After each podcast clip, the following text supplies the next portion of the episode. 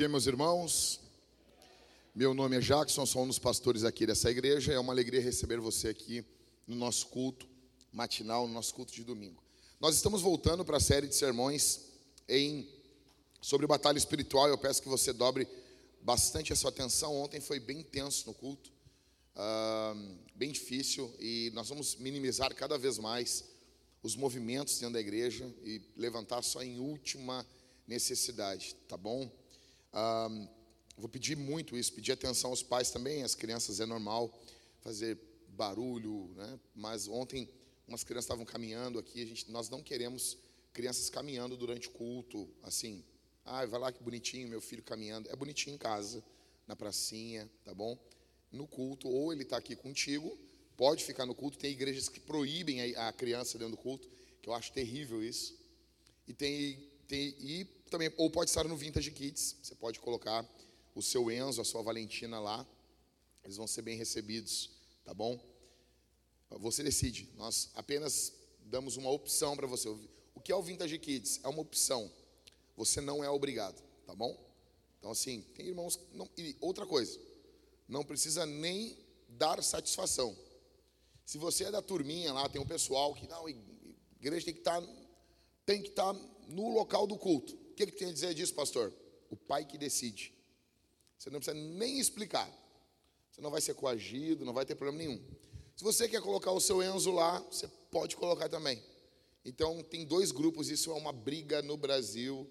Quando eles não têm mais o que brigar, eles inventam alguma coisa. Então, tem uma discussão ferrenha no meio teológico, se a criança fica ou não fica no ambiente de culto. Daí tu está pensando assim, eu não sabia disso. Tu vive bem. tu vive bem. Bom, deixa eu. Vamos tentar retomar aqui a série para a gente poder entender o que está ocorrendo. Eu já tinha pregado quatro sermões, até onde o momento que nós fizemos o hiato e eu falei sobre Jesus para vocês. Quatro sermões em Jesus, fiquei doente, teve uma loucura, né? Aí fala sobre batalha espiritual, as coisas eh, elas começam a acontecer. E nós estamos aqui em uma batalha. Então presta atenção. Quatro sermões eu falei para vocês até esse momento. Hoje é o quinto. Primeiro sermão, alguém lembra? A batalha pela sua cosmovisão. A batalha pela forma como você enxerga o mundo. Na minha opinião, essa é a primeira batalha. Essa é a primeira guerra. É como você enxerga, e isso fica muito claro que a forma de olhar o mundo de Eva muda ali em Gênesis 3, quando ela olha a árvore e agora essa árvore é boa, é desejável, tá bom? Então a questão não é fazer ou não fazer, a questão é o que você deseja. A batalha acontece muito antes de você fazer alguma coisa. Primeira batalha, então, a batalha pela sua cosmovisão. Aí eu preguei o, segundo sermão para vocês. O sermão foi Deus ganhou a sua guerra. Falei para vocês que estourou uma guerra no céu e Deus ganhou essa guerra. Satanás se levantou contra o Senhor. Satanás e os seus ali agora os demônios. E como diz o Driscoll, ele diz uma coisa fenomenal, ele diz assim: a única coisa, a, a principal coisa que diferencia um anjo de um demônio é o contentamento. Isso é forte, né? O que é um demônio? É um anjo não contente é um anjo não satisfeito. Isso é forte demais. Ocorre que esses anjos se levantam, capítulo 12 de Apocalipse diz que estourou uma guerra no céu. Deus ganhou essa guerra.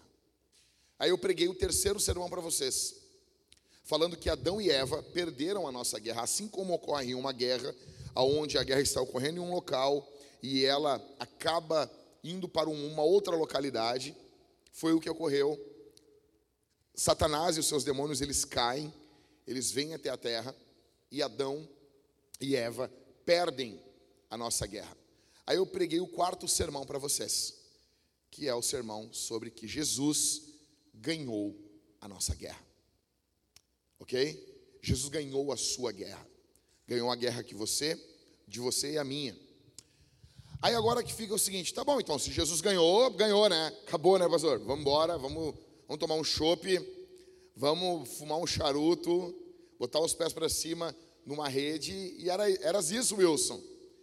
Então, veja, em 1900, na década de 30, tá bom? O pessoal estava cogitando que Hitler iria invadir a Polônia. E falavam, ele vai invadir a Polônia, ele vai invadir a Polônia, ele vai invadir a Polônia. O que, que ocorreu, Ever? O que, que o Hitler fez? Ele fez um tratado, assinou um papelzinho ali, né? E o pessoal falava, aí ó, o cara não vai invadir nada.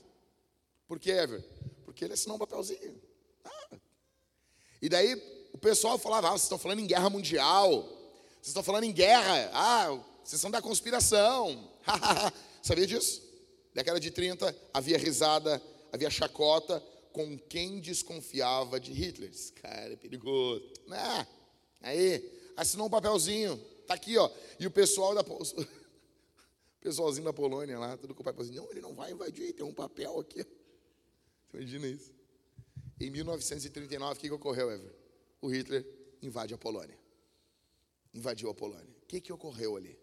O início da Segunda Guerra Mundial. A Segunda Guerra Mundial ela durou seis anos. Ah, o número de mortes foi um dos maiores números de mortos em guerras da história. Estima-se que 40 a 50 milhões de pessoas morreram. Se morreu 50 milhões de pessoas, morre, é, é, o número é equivalente a um quarto do Brasil. Vai bater uma foto minha? Vai bater uma foto minha? Assim, eu, eu, fingindo que eu tô, tipo, Márcia, sabe? Então, 50 milhões equivale a mais ou menos um quarto do Brasil. Você imagina isso? Você imagina um quarto. Um quarto, cara, de, de brasileiros morrendo. Então, é muita gente. Essa guerra durou seis anos. E quando ela encerra, quando Hitler se suicida, quando o sucessor de Hitler ele assina o tratado de rendição, talvez alguém pudesse dizer assim: ó, oh, ganhamos a guerra, ganhamos. Vamos andar agora, ó, oh, oh, pessoal, só avisar aí vocês que acabou a guerra, acabou. De fato, a guerra havia acabado. Só que o que um fenômeno que ocorre quando as guerras se encerram são soldados magoados, indignados, são soldados é, é, assim humilhados pela derrota. Sabe o que, que os soldados alemães começaram a fazer por toda a Europa? Eles estavam ainda com suas armas, suas munições, eles usaram todas as suas munições.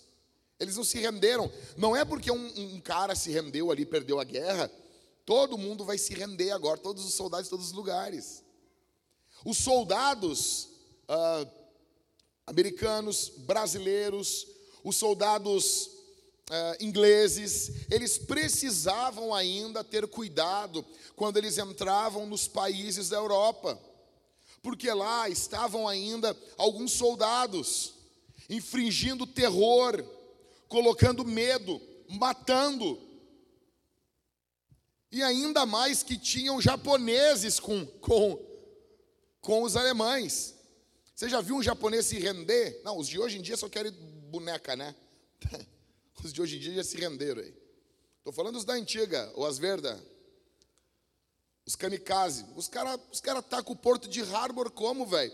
Os caras vêm de avião do Japão até os Estados Unidos. Você não parou para pensar, ah, o filme lá, o Pearl Harbor. É problema que o Ben Affleck tirou a tua atenção. Ficou vendo lá o Batman bochechudo, tu perdeu. Tu perdeu a noção. Ai, ai, o romancezinho. Não, meu. Os japoneses vieram. Eles vêm voando seus teco-teco. Eles usam todas as suas armas. Eles não têm gasolina para voltar, querosene. Eles não têm combustível para voltar para o Japão. O que eles fizeram então? Aí veio o termo kamikaze. E se jogavam. Como é que tu luta com um cara que não tem medo de fazer uma manobra no avião? Porque ele vai se jogar dali a uns cinco minutos. Porque ele foi é um projeto suicida. Então, tu está lutando contra japoneses, está lutando contra alemães. A Alemanha muito magoada pela perda da Primeira Guerra Mundial. Agora Hitler está morto. Então estão esses soldados ainda lutando, mesmo depois da batalha tendo sido ganha. Pastor, o que isso tem a ver com uma batalha espiritual? Tem tudo a ver. Jesus na cruz do Calvário derrotou o diabo. Jesus na cruz do Calvário derrotou as trevas. Mas por que, que os demônios, por que, que o diabo continua lutando ainda? Mesmo sabendo o seu fim. É a mesma coisa. A batalha já foi ganha. mas continuam ainda tendo guerras. A guerra suprema, na verdade, já foi ganha, mas continua ainda tendo batalhas. Existem no mundo ainda focos de batalhas. E vai ser assim até o retorno do Senhor Jesus. Até o dia do juízo do, trono, do grande trono branco. Então, vamos lá. A gente está agora, estourou agora ali no Afeganistão, né? Os talibãs tomaram o país. E tu está vendo isso. V vamos lá. Quem aqui já viu o History Channel? Quem aqui? Já viram o History Channel? Ignora um pouquinho os ETs, tá bom? Eles têm uma paixão por ETs.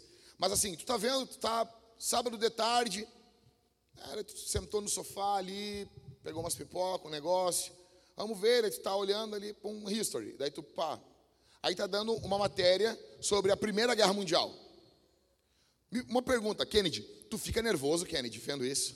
Aí, Primeira Guerra Mundial. olha só. Ai, ai, ai.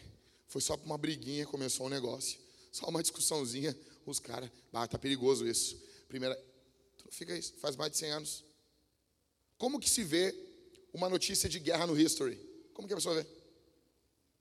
Hã? Como que a pessoa vê uma notícia de guerra, um, um documentário de guerra no History? A pessoa vê ali, tranquilo, comendo pipoca, dando os peidos, levantando, indo no banheiro, dando uma olhada no celular, porque afinal de contas, aonde que está a matéria? É no history. Agora, tu chega em casa do trabalho, tu Elvis chegou em casa do trabalho, cortou um monte de cabelo. Elvis é cabeleireiro, vou chamar o cara de cabeleireiro, fica louco, né? Sou barbeiro, sou barber, barberman, shop, man, man, man. Oh yeah, trabalhando numa barbershop. É, parece aqueles DJs MTV dos anos 90. Hey man, não sei o que, você vai ter Red Hot Chili Peppers. Aí tu chega do trabalho, cortou os cabelos, cortou aquelas barbas cebadas lá, chegou no trabalho, aí liga a TV. Quando tu liga, tá no Jornal da Record ou no Jornal da Globo e tá guerra. Tu vê do mesmo jeito que tu vê o History? Porque se está no Jornal da Record, a coisa está acontecendo agora. É diferente. Entenda, para Deus tudo é History Channel. Para Deus tudo é History Channel. Deus olha a história ocorrendo e Deus olha com calma. Como dizia certo pregador, não há pânico no céu. E Deus nos convida a olhar a história pela ótica dele. Deus convida que você olhe a história, tudo que está ocorrendo nos dias de hoje, pela ótica do céu. Eu quero falar para vocês, ah, primeiro aqui, antes, atenção, olha o que diz esse texto bíblico em Mateus capítulo 28 e verso 18. Jesus aproximando-se, falou-lhes, dizendo: Toda autoridade me foi dada no céu e na terra. Jesus tem toda a autoridade. Jesus possui toda a autoridade. Eu quero falar para vocês hoje sobre quatro chaves para exercer sua autoridade espiritual dada por Deus. Atenção. Quatro chaves, quatro passos, quatro segredos para nós exercermos a nossa autoridade espiritual dada por Deus. Ok? Primeiro, você passou do reino das trevas para o reino da luz. Nós cantamos com a banda Colossenses capítulo 1, do verso 3, 13 ao 14. Ele nos libertou do poder das trevas e nos transportou para o reino do seu Filho amado, em quem temos a redenção, a remissão dos pecados. Você nasceu como um prisioneiro de guerra. Você nasceu debaixo de um prisioneiro, de, de uma prisão. Assim como Hitler queria reinar como um falso Deus, queria governar o mundo como um falso Deus, Satanás também tentou um golpe e ele tenta reinar nesse mundo como um falso Deus. E você nasceu debaixo desse império, você nasceu debaixo desse poder satânico, você nasceu preso por isso. E muitos dos que estão aqui nasceram em famílias não cristãs. Então, esse poder satânico, esse poder desse império diabólico, ele afetava a tua casa, a forma que você foi criado, os princípios que foram passados para você foram princípios desse líder satânico, desse líder diabólico. Você nasceu debaixo desse poder. Só que o que Paulo está falando aos Colossenses é que Jesus nos libertou desse poder. Quando você aceitou Jesus, quando você nasceu de novo pelo poder do Espírito Santo, quando você foi feito uma nova criatura, então com essa nova mente você aceita Jesus, porque é isso que a Bíblia diz. Todos quantos o receberam, grego ali é aceitaram, acolheram. Ele lhes deu o poder de serem feitos filhos de Deus. Quando você aceitou Jesus, você foi transportado do império das trevas, do reino do mal, para o reino do seu filho amado. Você foi comprado, você foi remido, você passou, você foi redimido. O redentor veio e resgatou você. Você entenda isso. Você ganhou uma nova cidadania, você ganhou um green card, você ganhou um blue card. De nada. Um Sky Card. Que isso. De nada. Obrigado, obrigado, obrigado. Obrigado. Obrigado. Eu estou me esforçando. Você foi comprado, você tem uma cidadania do céu agora. Você foi transportado do reino do diabo para o reino de Deus. Só que nós vivemos desse mundo. E esse mundo está nas mãos do diabo. Olha o que diz primeira carta de João, no capítulo 5, do verso 18 e 19, o apóstolo João, amado apóstolo João, diz: Sabemos que todo aquele que é nascido de Deus não vive em pecado. Porque quem é nascido de Deus, que é nascido de Deus, guarda a si mesmo, e o maligno não pode tocar nele. Sabemos que somos de Deus e que o mundo inteiro jaz no maligno. O mundo inteiro está nas mãos do diabo. Então, eu entendo os irmãos quando eles fazem passeata na rua e eles falam: Porto Alegre é de Jesus, Porto Alegre é de Jesus. Legal, é, tudo bem. Só que o que, que o apóstolo João está mandando aqui é falar: nós fazer uma passeata, Porto Alegre é do diabo, Porto Alegre é do diabo. Vamos fazer isso, irmãos? Vamos? Vamos marcar? Mas ele é. É. É. Por que, que a gente está aqui? Porque Porto Alegre está nas mãos do diabo. O apóstolo João está falando. Ou, ou, o João está mentindo. É o apóstolo João. Não sei, não sei que saiba mais. Pô, faz uma Bíblia para nós aí. Escreve um livrinho aí. Não vê? O mundo inteiro está nas mãos do diabo. Mas fica tranquilo. As coisas não estão bem? Não, não estão.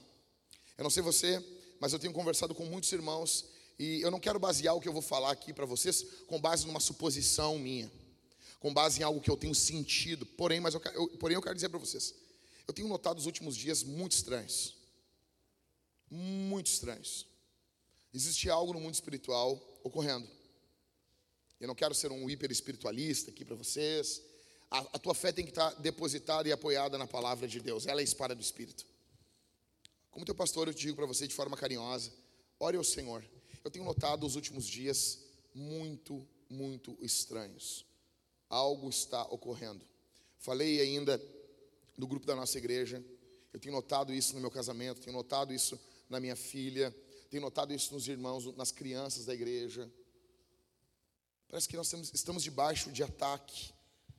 Só que uma coisa que, que me, me deixa confortável no meio disso tudo é que a coisa mais terrível que eu vou passar na minha, na minha história é essa vida aqui. O mais próximo que um cristão chega do inferno essa vida. E o mais próximo que um não salvo chega do céu é essa vida também. Isso aqui é o mais próximo que um não crente chega, da, chega do céu. Então o não crente olha para isso aqui com deslumbre. O não crente não quer que isso aqui acabe nunca. O cristão anseia por algo além. Primeira coisa que você precisa ter em mente: você foi transportado você foi comprado. Você passou do reino das trevas para o reino da luz. Segundo, os ataques demoníacos, eles não são algo incomum. Talvez você está aqui, você está pensando assim, olha, uh, não, ataque, ataque do diabo ocorre uma vez na vida, outra na morte. Corre lá de vez em quando. Não é o que o apóstolo Pedro está nos dizendo. Olha o que o, o apóstolo Pedro nos diz no capítulo 5, do verso 6 ao verso 11. Portanto, humilhem-se debaixo da poderosa mão de Deus, para que ele, em seu tempo oportuno, os, oportuno, os exalte. Então, quando você quer ser exaltado por Deus, não, exaltação é só para Deus. O Pedro está falando outra coisa. Tu quer ser exaltado? Pastor, eu quero. Então te humilha. Tá bom.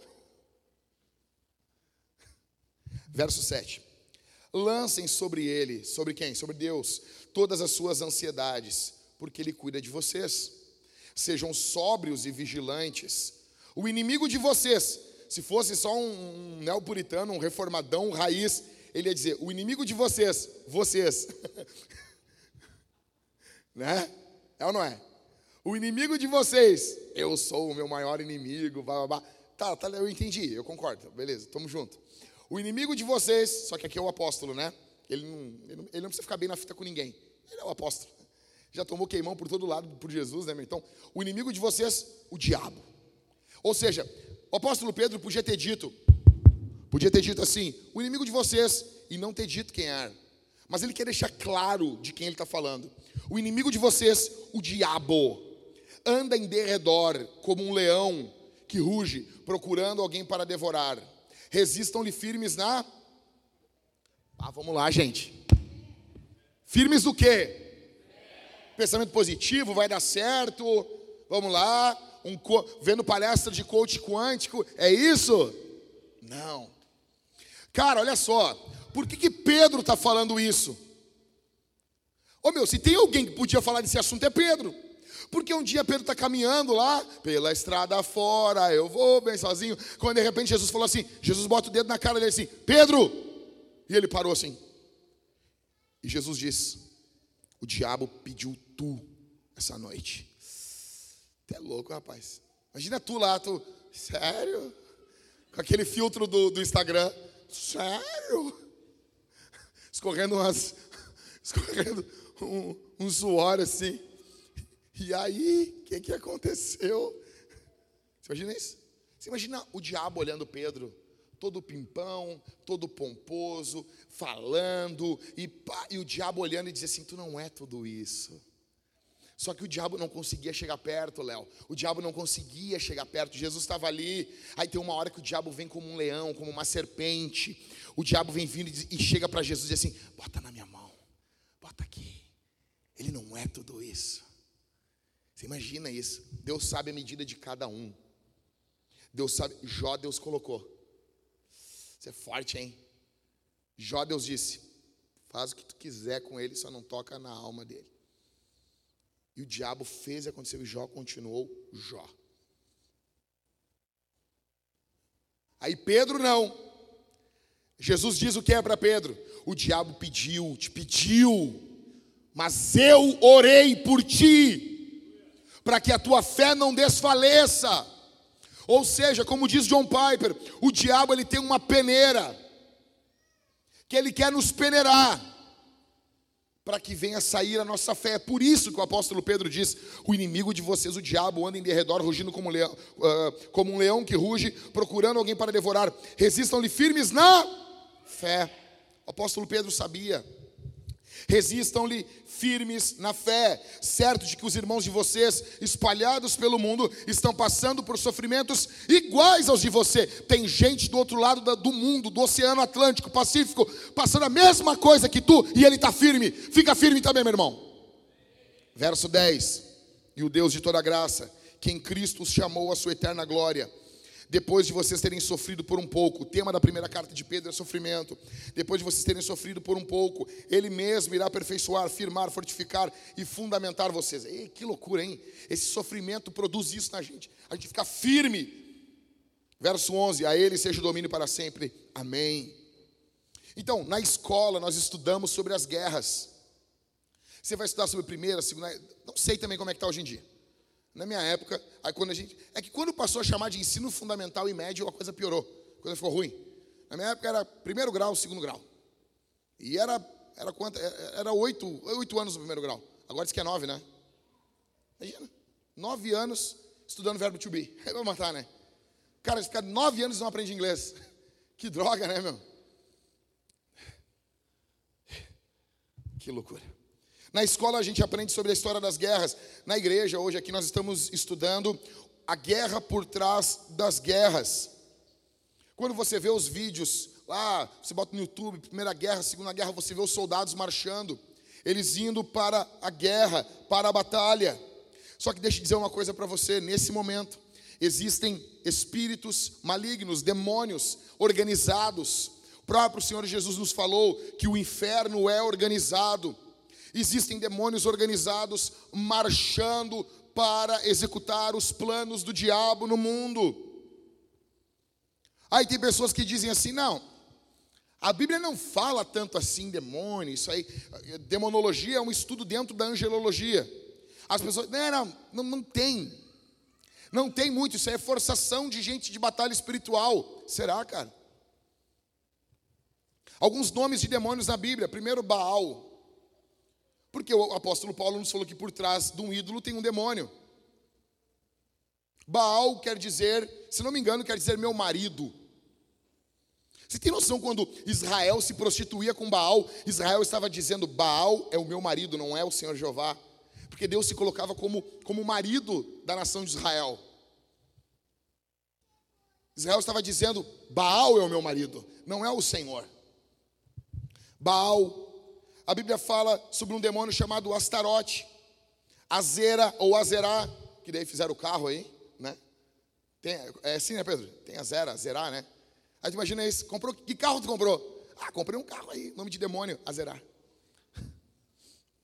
Pô, é um, Maréia devia ser um nome de demônio também, né? Um estouro. É um carro infernal. A Bíblia fala sobre Azerá, Quemos, Moloque, Artemis, fala sobre Legião, Hermes, Zeus. Zeus é um demônio. Fala sobre a deusa justiça. Aí, onde diz isso? Você se lembra quando o apóstolo Paulo, no capítulo 28 de Atos, ele chega na ilha de Malta, ele está pegando alguns gravetos, e ele está pegando ali para fazer um fogo, porque ele está muito frio, ele veio do naufrágio, ele está com o corpo molhado. E quando ele está pegando ali os gravetos para fazer fogo, uma víbora morde a mão dele. E ali ele dá aquela balançada, solta ela e sai tipo Tom Cruise, assim, no Missão Impossível. E os caras olham assim, os caras pensam, ele vai cair morto. O que, que eles dizem? Ele fugiu do naufrágio, mas a justiça não o deixa viver. A justiça ali não é a justiça. A justiça é a deusa grega da justiça. É um demônio. Então, a justiça a Bíblia fala em Atos 28 também, quando eles pegam aquele navio e tinham o nome era Castor e Pólux, que eram deuses gêmeos.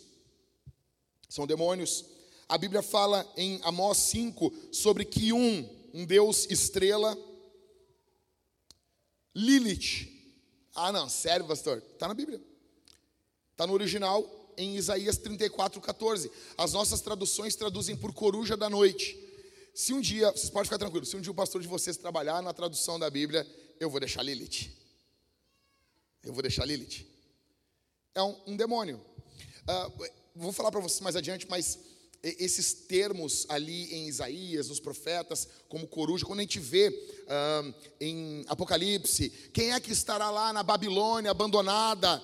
Corujas, hienas, isso são figuras bíblicas para demônios príncipe da Pérsia e príncipe da Grécia. Vocês se lembram em Daniel capítulo 10? Daniel está orando, atenção aqui, gente.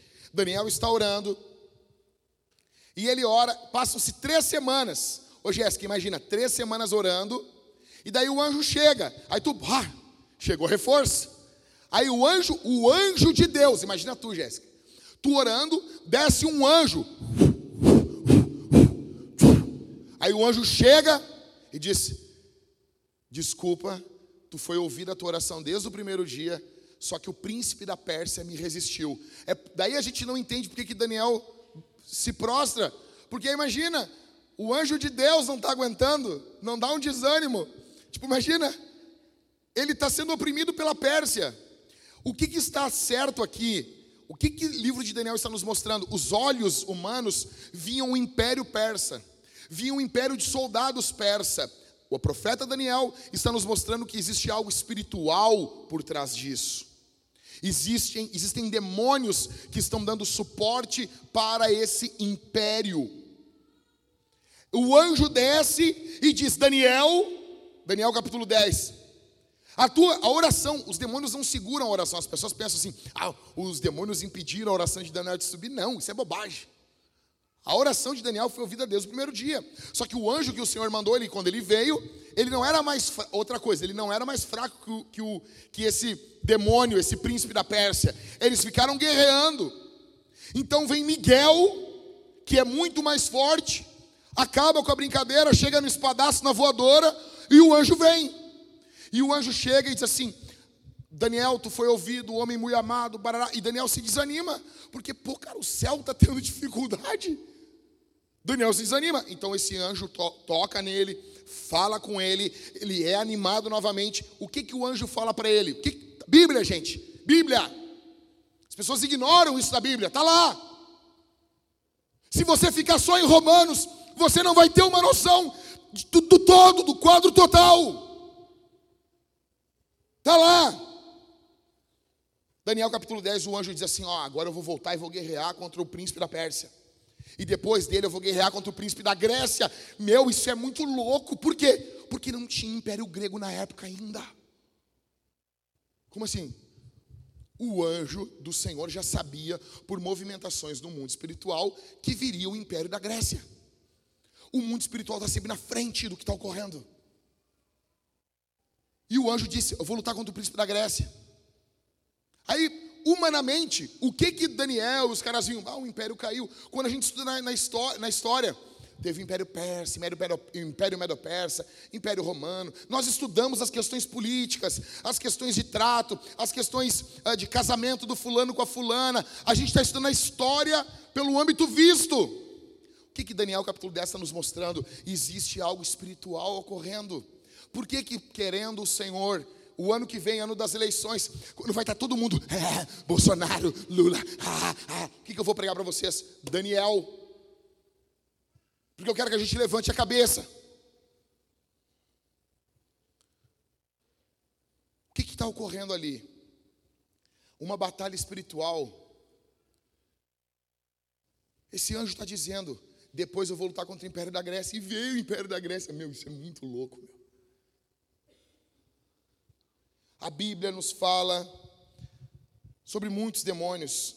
Clinton Arnold, ele é um estudioso do Novo Testamento, ele diz que fora esses demônios, na literatura rabínica existem nomes de 123 demônios. Eu não estou falando para te sair catando.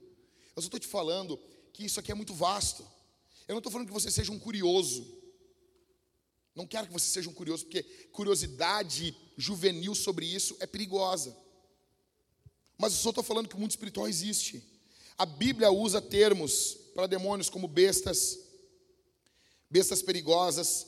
O, o diabo é chamado de dragão, é chamado de serpente, é chamado de leão. Gente, vocês se lembram de Atos capítulo 16, quando o apóstolo Paulo está caminhando ali de boas ali em Filipos e de repente uma garota começa a, a adivinhar esses homens são homens de Deus, eles anunciam o caminho da salvação. Você se lembra disso? Atos 16. Aí Paulo vai caminhando, Paulo vai caminhando, e essa guria fica, fica porrinhando ali. E tem um texto, o, o texto diz, e Paulo indignado, Paulo indignado, ela estava falando bem dele. Paulo se vira, repreende, e a Bíblia diz que ela tinha um espírito de adivinhação. Só que no original é espírito de piton é pneuma piton no grego, espírito de pitonisa, espírito de serpente. Então, assim, eu não estou falando que nós vamos fazer isso. Vocês se lembram aquele caso quando a Ana Paula Valadão comprou a bota de piton, que ficaram rindo dela? Cara, eu, cara isso é muito comum entre pregadores. Os caras usar. É, é, o problema é que ela fez todo um, né, todo um. E ela não explicou, ela fez todo um. Uma propaganda lá da bota dela. De, mas, cara, isso. Quem quem acompanha pregadores, até pregadores, sim, ah, bíblicos até, os caras usam direto sapato de piton, coisa, e eles estão fazendo menção a esse texto. Óbvio que o problema é tu espiritualizar esse negócio. Ah, vou pisar na, na, cobra, barará, barará. Mas, cara, o, o texto está falando desse espírito de piton. Era um espírito demoníaco como uma serpente. Quem aqui já viu alguém endemoniado parecendo uma serpente? Quem aqui já viu? Já viu? Eu já vi. Já viu? Pessoa embaixo dos bancos da igreja.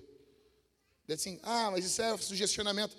É, cara, eu, eu acho que pode ser às vezes, mas a que eu vi saiu e, e ela se rastejava pela rua e ela foi em direção ao ônibus que vinha subindo a rua e o ônibus teve que desviar. Eu acho que ela não estava brincando, não.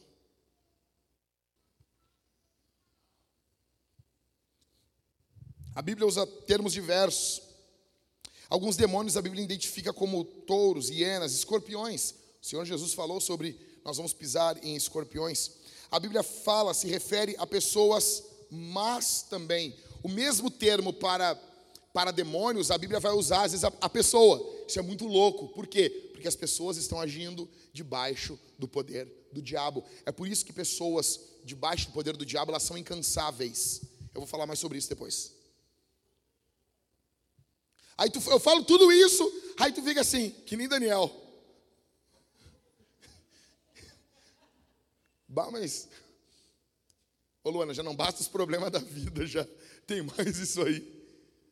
Então, você está entendendo o que o apóstolo Pedro? Vamos lá, como é que ele rebate isso com Bíblia? Não é com superstição. Então, o que fazer? Esse é meu papel aqui.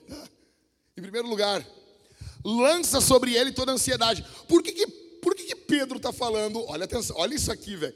Por que, que Pedro está falando no texto que ele fala que o diabo ruge ao nosso derredor como um leão? No mesmo texto ele fala para a gente lançar sobre ele a ansiedade. Porque Pedro sabia disso, cara. Quando ele ouve de Jesus, o diabo te pediu, ele ficou ansioso. Então é isso, primeira coisa que tem que fazer aqui, na luta contra o diabo: lançar sobre o Senhor toda a tua ansiedade. Entender que os, os ataques demoníacos não são uma coisa incomum. Lança sobre ele, joga. Aqui a ideia no original é jogar, é pega, entendeu? Sabe quando tu dá carona para aquela pessoa que tu não gosta muito? Tá dando teu carro assim, o cara, pá, e tu tá indo embora, o cara, pá, que dá carona pro fulano, e tu, ah, esse mala aí. Aí tu vai dando carona, andando assim, e tu, e tu passa pela casa do cara, tu abre a porta assim, tu, tu só reduz para a segunda e joga o cara assim. É isso, tem que fazer isso com a tua ansiedade. Tu está rindo, Jéssica? Quer dizer que essa semana tu deu carona para alguém que é mala. Se você ganhou uma carona da Jéssica, ela está rindo de você. Segundo, lembre-se que Jesus cuida de você. Olha o que o apóstolo Pedro diz: lancem sobre ele todas as suas ansiedades, porque ele cuida de você. Ele não está brincando contigo. Ele não está jogando dados com a tua história. Ele não está rifando a tua vida. Você não está entregue ao diabo. Você não está nas mãos do diabo. Ah, pastor, eu sei que não. Lutero disse que o diabo é um cachorro na coleira de Deus. É verdade, né, pastor? Sim, mas na coleira de Deus, né? Não na tua. Eu vejo muito crente, ah, o diabo, o que é o diabo? é, um, é um cachorro na coleira de Deus. E tu é quem, meu? Tu, tu tá nas mãos de Deus? Quem tu pensa que tu é para falar assim, velho? Lembre-se, não pense, ah, eu piso no diabo. Tem muita gente aí, boa, eu piso no diabo, eu faço e aconteço. Faz nada, rapaz. Faz nada. Tem um, um amigo meu, nós estávamos uma vez na casa de um cara, e é normal isso, onde tem crente que ora, tem pessoas possessas por demônios. E de repente o cara ficou endemoniado. Demoniado, demônio, ali, chuzinho básico.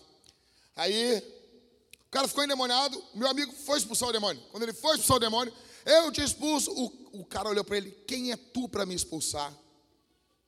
Tu entregou o jejum hoje para comer linguiça.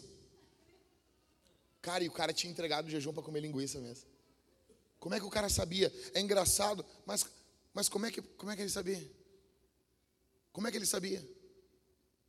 Quantas pessoas foram expulsar demônios e os pecados foram lançados na cara dessas pessoas?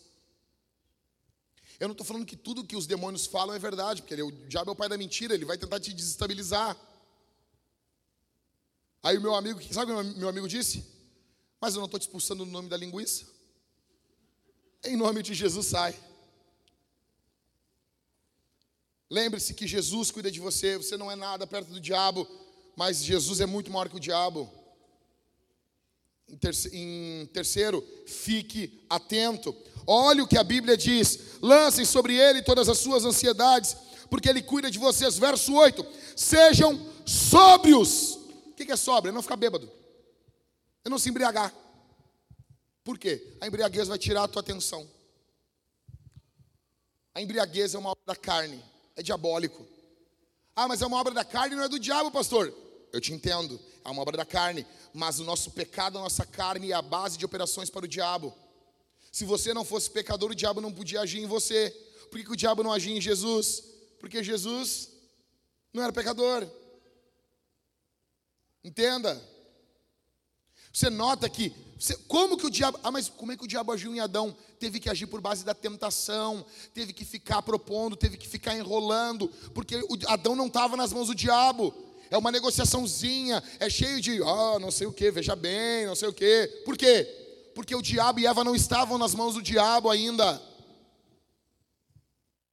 O apóstolo Pedro está dizendo: sejam sóbrios e vigilantes que, que é isso? Isso aqui é linguagem de guerra, velho. Velho, olha só. As pessoas não entendem. Tem um caso na Segunda Guerra Mundial, é muito engraçado. BR, né, meu? Brasileiro é brasileiro em qualquer lugar do mundo. Noite fria na Itália.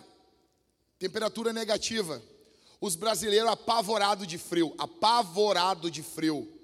Os brasileiros estavam num monte. E, cara, uma das coisas mais básicas de uma guerra durante a noite tu não faz fogueira. Tu não faz fogueira. Mas os caras são BR. O que, que os caras fizeram? O que, que eles fizeram, Júlia? Frio. Os brasileiros disseram assim: ah, meu velho, nós, nós, nós, nós, não nascemos para ficar no frio. Ô meu, azar. Se é para morrer, vamos morrer. Mas faz um fogo aí, não estão aguentando. Os caras fizeram uma fogueira e dormiram a noite toda ao redor da fogueira, os brasileiros.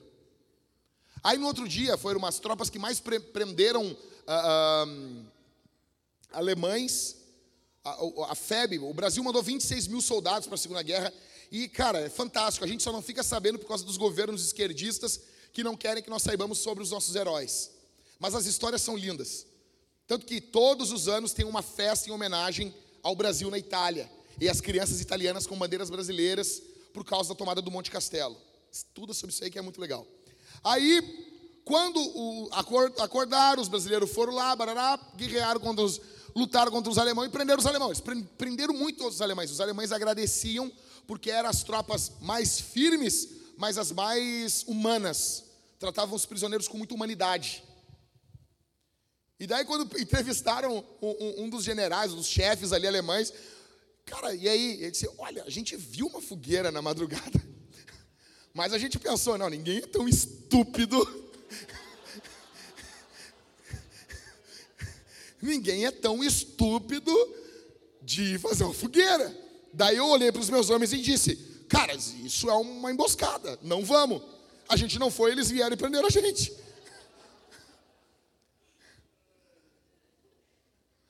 Tirando esses casos dos brasileiros da Segunda Guerra, que são casos muito engraçados, só mais uma aqui, eu já, mas o caso, os caras chegam lá e somem algum armamento brasileiro. O supervisor brasileiro, que tá, eles estavam debaixo da, das ordens dos americanos, ele chama lá, porque as tropas americanas já estavam antes lá. Ele chama, cara, não sei, sumiu ali um armamento nosso ali, e não sei se vocês pegaram. O que, o, que o superior americano disse para brasileiro? Vocês não estão no colégio, vocês estão numa guerra. Cuidem das armas de vocês. Os caras, beleza? No outro dia sumiu um tanque americano. É sério? É sério? É sério. Tem a foto dos brasileiros rindo assim, é muito engraçado. Os caras rindo assim. Aí o cara americano veio, cara, parou a brincadeira. Falou assim, brasileiro. Cadê o tanque? Isso aconteceu. Velho, tirando esses casos onde tem brasileiro, a guerra é um local para tu ficar atento. O Piper diz que numa pisada, num galho estourando, o cara já está com a arma na mão. O que, que o apóstolo Pedro está dizendo? sejam sóbrios e vigilantes. Fiquem atentos, porque, verso 8: o inimigo de vocês anda em redor como um leão. Então, fica atento, fica ligado, cara. Tu não está na Disneylândia. Verso 4: resista ao diabo firme na fé. Verso 9: resistam-lhe firmes na fé. Atenção, por que, que Pedro está mandando a gente resistir o diabo com a fé? O que, que é fé? As pessoas, a fé é que vai dar tudo certo, né? Vai dar tudo certo. Que nada, deu um monte de coisa errada. Para de bobagem. Para de bobagem. Eu estava numa igreja uma vez na alvorada, nada contra a alvorada, mas eu estou numa igreja alvorada, o cara, o cara com as calças tudo embarrada. Abro mão das riquezas. Que riqueza que tu abre mão, rapaz? Mora na Algarve. Estou brincando, gente.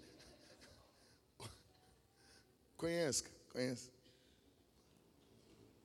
Então, aí o cara, é a mesma coisa, vai dar tudo certo, tem um monte de coisa que errado, cara.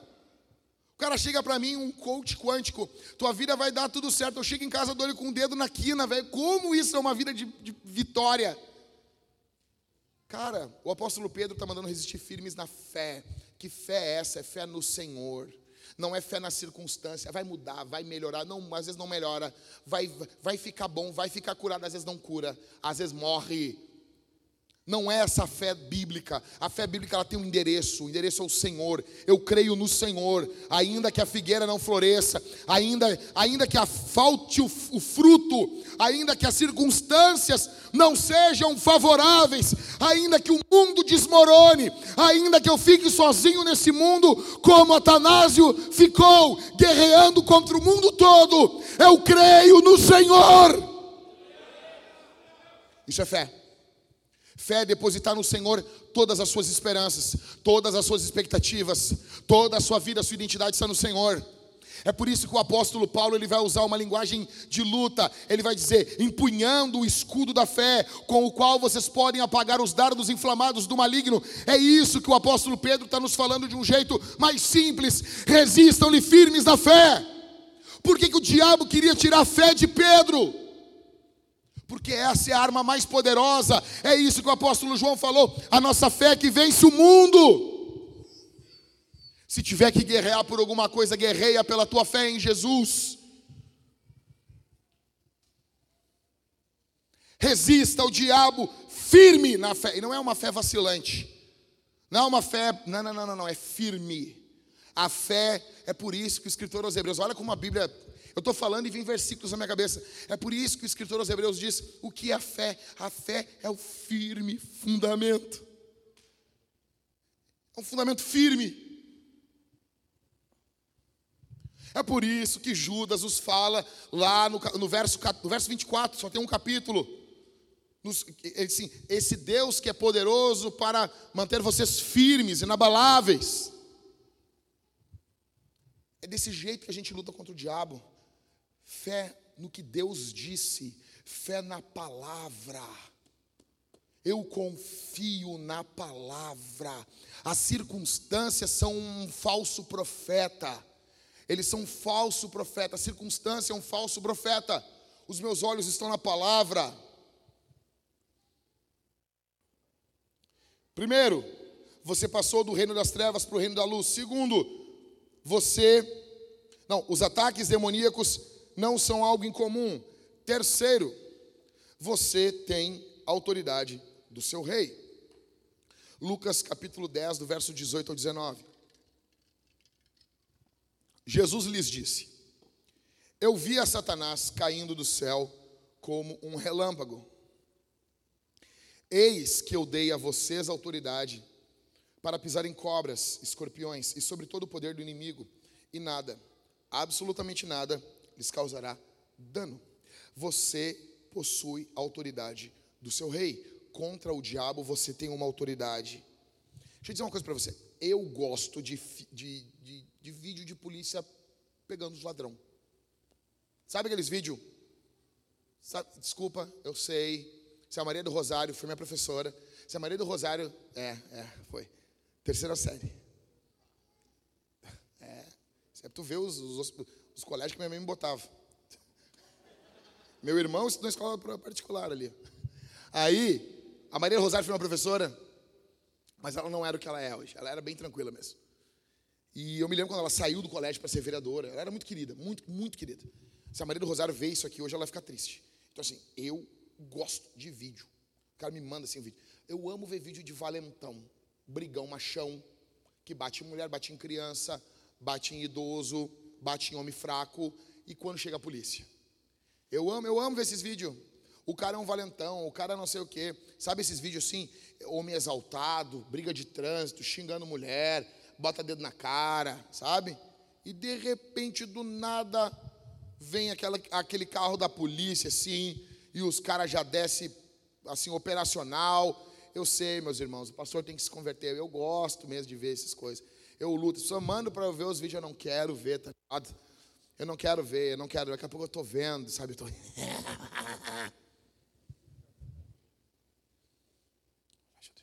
Aí tá, eu tô vendo. Eu gosto. O cara tá lá, o cara infantiliza a voz. A voz do cara fica, como é que o cara fica falando? Ô céu.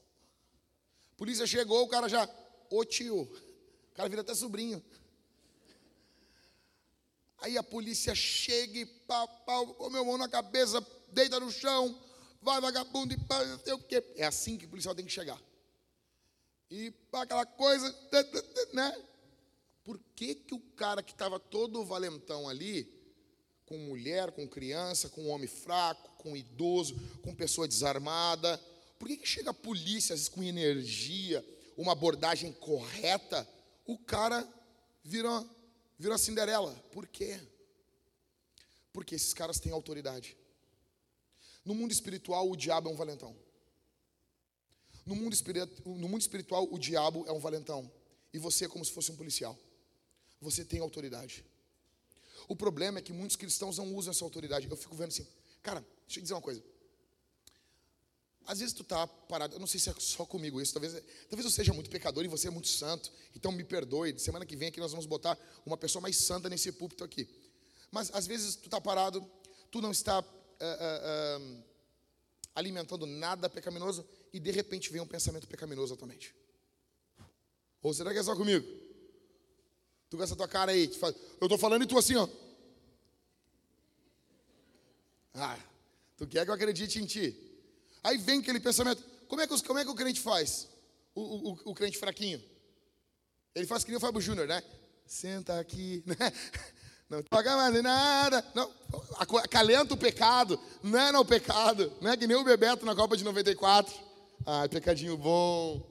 Tá tão lindo, né? Como é que o crente crente tem que fazer?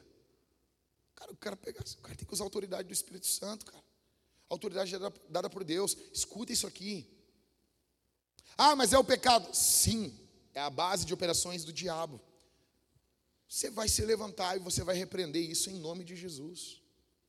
Você vai, cara, o cara chegou para mim e disse assim, velho, pastor, eu não sei o que eu faço.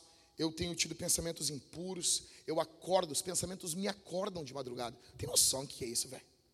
Um rapaz abandonando a pornografia e o cara era acordado por pensamentos impuros na madrugada. E o cara disse: O que que eu faço? Eu disse: Velho, dá, tu vai te levantar que nem um soldado, tu vai recitar o credo dos apóstolos. Em cada sentença, tu vai lembrar do que tu crê. Tu vai dobrar o teu joelho, tu vai orar a oração do Senhor e tu vai voltar e vai dormir. Aconteceu de novo, faz de novo, nós vamos ganhar. O que, que a Bíblia diz? Resistir ao diabo, nós vamos resistir a ele. Você está numa batalha, velho, você está numa guerra. Eu recebo a ligação de um rapaz, pastor, eu estou com muita, muita, mas muita vontade de ver pornografia e essa minha ligação é uma ligação de desespero. O que eu faço? Te levanta nesse momento, entra no teu carro, coloca um louvor do Fernandinho, aquele da arvorezinha. Vocês conhecem aquele disco da arvorezinha? O melhor disco da carreira do Fernandinho. Fernandinho, que, eu, se eu ver o Fernandinho, eu vou dar um dinheiro pro Fernandinho. Vou dar 10 reais pro Fernandinho assim. Fernandinho, por aquele disco. Aquele disco é demais. Aqui tem arvorezinha. Sabe da arvorezinha? Você vai para casa hoje, ouve esse disco do Fernandinho que tem arvorezinha. Tá bom? Tá? Bota o disco da arvorezinha. Bota, o disco, bota bem alto no carro, abre as coisas e sai. Se tu não está com o negócio, bota o fone e sai a caminhar. Sai a orar, faz uma caminhada de oração. Não fica onde tu tá. Repreende, ora. Ora em voz alta Ora em voz alta. O diabo, o diabo está te tentando. Deixa ele saber, deixa ele saber que tu sabe que ele está ali. Deixa ele saber, fala em voz alta. Eu sei que tu está aqui. Isso é como, rapaz? Eu estou sentado na minha sala, um lugar do céu, uma alegria, é Bíblia, é comentário bíblico, o N. Gruden, eu te amo, João Calvino do lado, faço até um carinho no João Calvino assim, eu estou cercado, eu estou no céu, eu estou no céu, é o Spurgeon, é a alegria. Aí é pregação, não sei o que. Quando vê, de repente, algo pecaminoso. Ah, já que você tu não é pecador. Eu sou, mas tem coisa que eu não sou tanto também. Tem uns bagulho que é... Bah, não, não, esse negócio... Não, tem uns negócios que vem na minha cabeça que eu digo, não, não, não, não, não, não, não. Não, não, não, não, não, não, isso aqui não é depravação total. Isso aqui não é, não é, não é, não é. Não, é. não, não, não, não, não, eu nem sou tanto assim. Não, não, tá louco? Tem coisas que eu ouvi assim, não, não, não. Eu, várias vezes aconteceu, eu estou na minha sala, eu me levanto. Ah, não, não, não, não, não, não, não. Eu fico imaginando o mundo espiritual, os os demônios me olhando. Esse cara é louco. Olha o chefe mandando nós tentar esse cara, mas esse cara é louco. Eu disse, ah, eu sei que tu está aqui. Eu sei que tu está aqui. Eu não sei se é naquele canto, não sei onde é que é, mas eu sei que tu está aqui. E eu te repreendo em nome de Jesus. Em nome de Jesus. Você tem autoridade do rei, rapaz. Aí fica o cara lá, ah, estou com pensamento de suicídio. Tudo bem, pode ser depressão, pode ser quadro clínico, nós vamos cuidar, nós vamos ajudar, nós vamos aconselhar você. Mas assim, sério, meu, é sério mesmo que não tem nunca um ataque diabólico? É sério que nunca é espiritual? Ah, depressão, primeira coisa, depressão pode ser demônio? Não, não é demônio. Pô, mas o diabo, se eu fosse o diabo, eu ia querer o porta-voz que nem tu. Pô, fala lá, tá aquele meme lá que tá com a guriazinha e o diabo. Fala lá que não é diabo. Eu não estou falando para você que está com depressão se sentir menos ainda. Ah, o diabo está. Não estou falando isso, champs. Eu só estou falando, tenta você fazer o exercício do C.S. Lewis. Se você fosse um demônio, tá? Digamos que você é um demônio agora. Você é um demônio. Ah. Daí você vê um, um crente com depressão, com quadro de depressão. A depressão, a fonte original, não é diabólica. Mas você não vai usar isso aí? Você, vai, você acha que tem algum, algum, alguma honra no inferno? Não, não, não, não, não, não. Aí já é demais, né, Satanás? Não, não, aqui nós não vamos mexer, né? Por quê? O pastor psicólogo lá falou que isso aí é quadro clínico. Não, não metemos a mão nessas coisas. Aí já é demais, né? Aí já, aí já. Não, não vamos nos rebaixar até um ponto, né? Sério mesmo. Ah, mas às vezes, é, às vezes é enfermidade. Não tinha uma mulher em Lucas capítulo 13 que ela andava curvada. Jesus olhou para ela e disse: Sai, diabo! E a mulher pegou, tum. Aí, Jesus fala: Cara, uma filha de quê? De quê?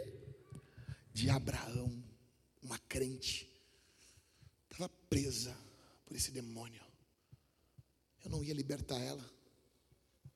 É por isso toda vez que eu vou orar por cura, eu repreendo. Ah, se não tem, repreendi em vão, não tem problema, não gasta. Não tem uma energia que eu tenho que sugar para poder repreender um demônio. Entendeu? Eu repreendo. Eu oro para que Jesus cure. E se tiver de lambuja, eu já repreendo o demônio. O Senhor nos deu autoridade. O Senhor nos deu autoridade. Satanás e os demônios vão fazer guerra contra você. Eles são como esses valentões. Só que você é servo de Jesus. E você está andando num campo minado. Esse mundo é um campo minado. Isso é uma, a minha esposa, conversando com ela ontem, disse: ah, meu amor, na boa, eu fico bem feliz mesmo. Está lutando contra o diabo. E ela, ela olhou para mim assim: Sério? Eu disse: Amor, imagina se eu estivesse do lado do diabo lutando contra Jesus. Eu acho que é pior. Porque a linguagem que Paulo usa é que nós éramos inimigos de Deus. Eu quero ser inimigo do diabo. Não tem meio termo. Em breve nós iremos julgar os anjos que caíram. Nós devemos exercer essa autoridade hoje. Uma menina me chamou, mandou mensagem para mim, disse assim, pastor, eu tenho medo do escuro. Aí, o que, que, eu faço? Eu disse, ó, tu tem que ter uma noção de uma coisa. Medo do escuro é culto. Medo é culto. Como assim culto? É culto. O teu medo é um culto. Tu está na, tu tá na tua casa. Tu tem medo do escuro, medo do que está ocorrendo dentro daquela sala escura lá. Tu tem medo de entrar ali dentro. E isso te paralisa. Você vai dormir, você não apaga a luz. Você não apaga a luz. Porque você tem medo. Porque você teve algum trauma, alguma coisa do escuro. E hoje você carrega esse medo. Então, uma vez eu estava com um amigo meu e ele estava falando sobre que ele lembrou uma música, quando ele era criança, ele ia num terreiro de umbanda, de batuque, e ele lembrou de uma música. E era tipo duas, três da manhã, ele estava trabalhando, e ele cantou um pedacinho da música, assim, ele, ah, me lembrei, e ele... E ele olhou assim, tudo escuro, assim, onde ele estava trabalhando, assim, ele... E agora?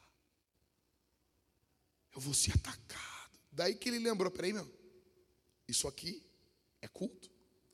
O que eu estou fazendo com esse medo? Eu estou cultuando essa divindade. Eu estou tendo temor. Isso e esse temor faz o que eu tenha o quê? Reverência. E tu tem uma reverência diante do diabo, ou seja, esse escuro, local escuro se torna um local santo do diabo. Tu não pisa o teu pé, porque tu tem medo e esse medo te causa uma reverência. Essa reverência tu te curva. Legal. O que, que, que, eu faço então, pastor? Te pela e entra pelado no lugar escuro. Assim.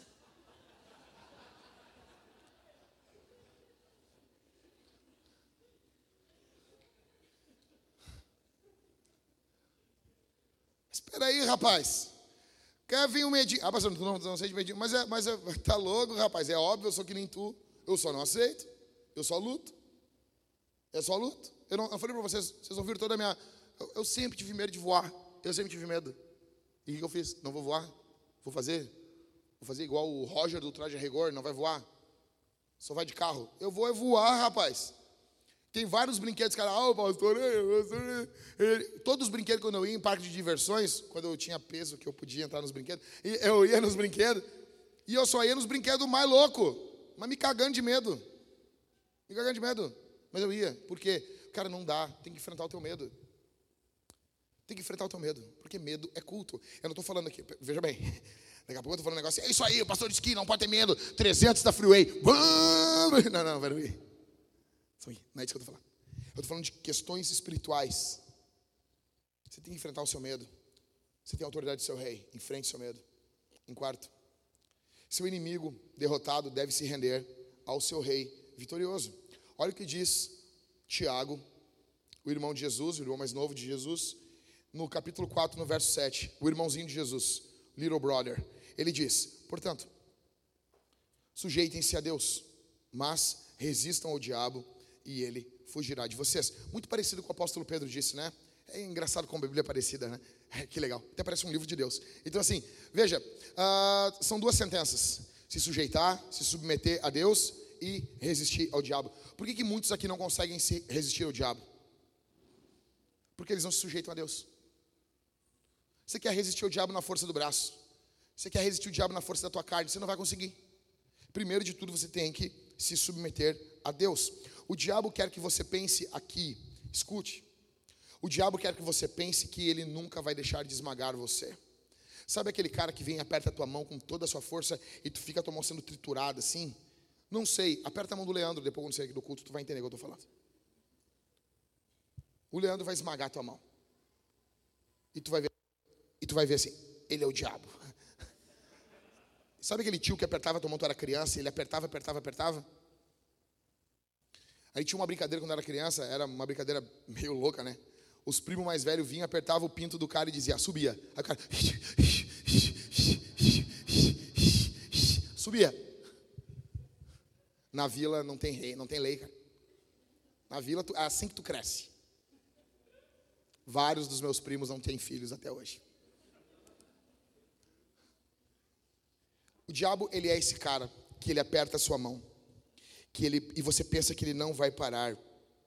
Você pensa que ele não vai soltar você, por isso que, por isso que Daniel ficou desanimado ao ver a seriedade da guerra espiritual. Porém, ele foi encorajado pelo céu. Olha aqui para mim. O que Daniel fez diante da batalha espiritual, ele fez duas coisas. Ele orou e ele se fundamentou naquilo que o Senhor falava para ele, na palavra de Deus. Somente aqueles que submetem ao Espírito Santo conseguem resistir ao diabo. Você não precisa se, render, eh, eh, se resistir ao diabo. Você não precisa se submeter ao diabo. Se submeta, se renda ao Espírito Santo. Vamos lá. Como eu me sujeito a Deus? Na primeira parte, sujeitem-se a Deus, se submeta a Deus. Como que eu faço isso? Em primeiro lugar, não guerrei contra a palavra de Deus. Como assim, pastor? É muito normal você querer guerrear contra a palavra de Deus. Olha só, perguntaram para mim essa semana, atenção. Se Deus ouvia a oração de ímpio, eu peguei rapidinho ali, mandei Atos 10, basicão, Cornélio. Cornélio. Ele ouviu, Deus ouviu a oração dele. Pá. Aí veio uma enxurrada de jovens dinâmicos. Mandando para mim dois versículos anteriores, como se eu tivesse omitido os versículos. Que Cornélio era piedoso, era temente. E mandaram para mim. Deu de ser, tá, ele era isso, mas ele não era, ele não era justificado ainda. Ele não tinha a justiça de Cristo. E um dos rapazes disse assim: "Não. Pastor, ele ele era crente, ele já era salvo. Daí eu, Champs, por que, que tinha que chamar Pedro então? Daí tá, e o cara ficou falando lá, falando, falando, falando, daí eu me lembrei, eu me lembrei que eu preguei Atos, eu leio a Bíblia todos os anos, eu me lembrei, não, mas Pedro ele repete toda a história de Atos 10, ele repete em Atos 11, porque quando ele chega ali na igreja de Jerusalém, os caras eram chato pra, pra boné, Pedro tem que repetir toda a história, daí tu ouve toda a história de novo. Agora Pedro contando. Aí Pedro adiciona alguns elementos que, ele, que não está narrado no 10. E daí eu abri ali rapidão a Bíblia no, no aplicativo ali, e eu peguei ali, pum. Quando o apóstolo Pedro fala que, que o anjo fala, chame Pedro para que pelas suas palavras você seja salvo. Ora, ora, well, well, well. Eu só peguei, copiei, Ctrl C, Ctrl V, larguei lá. Cornélio não era salvo.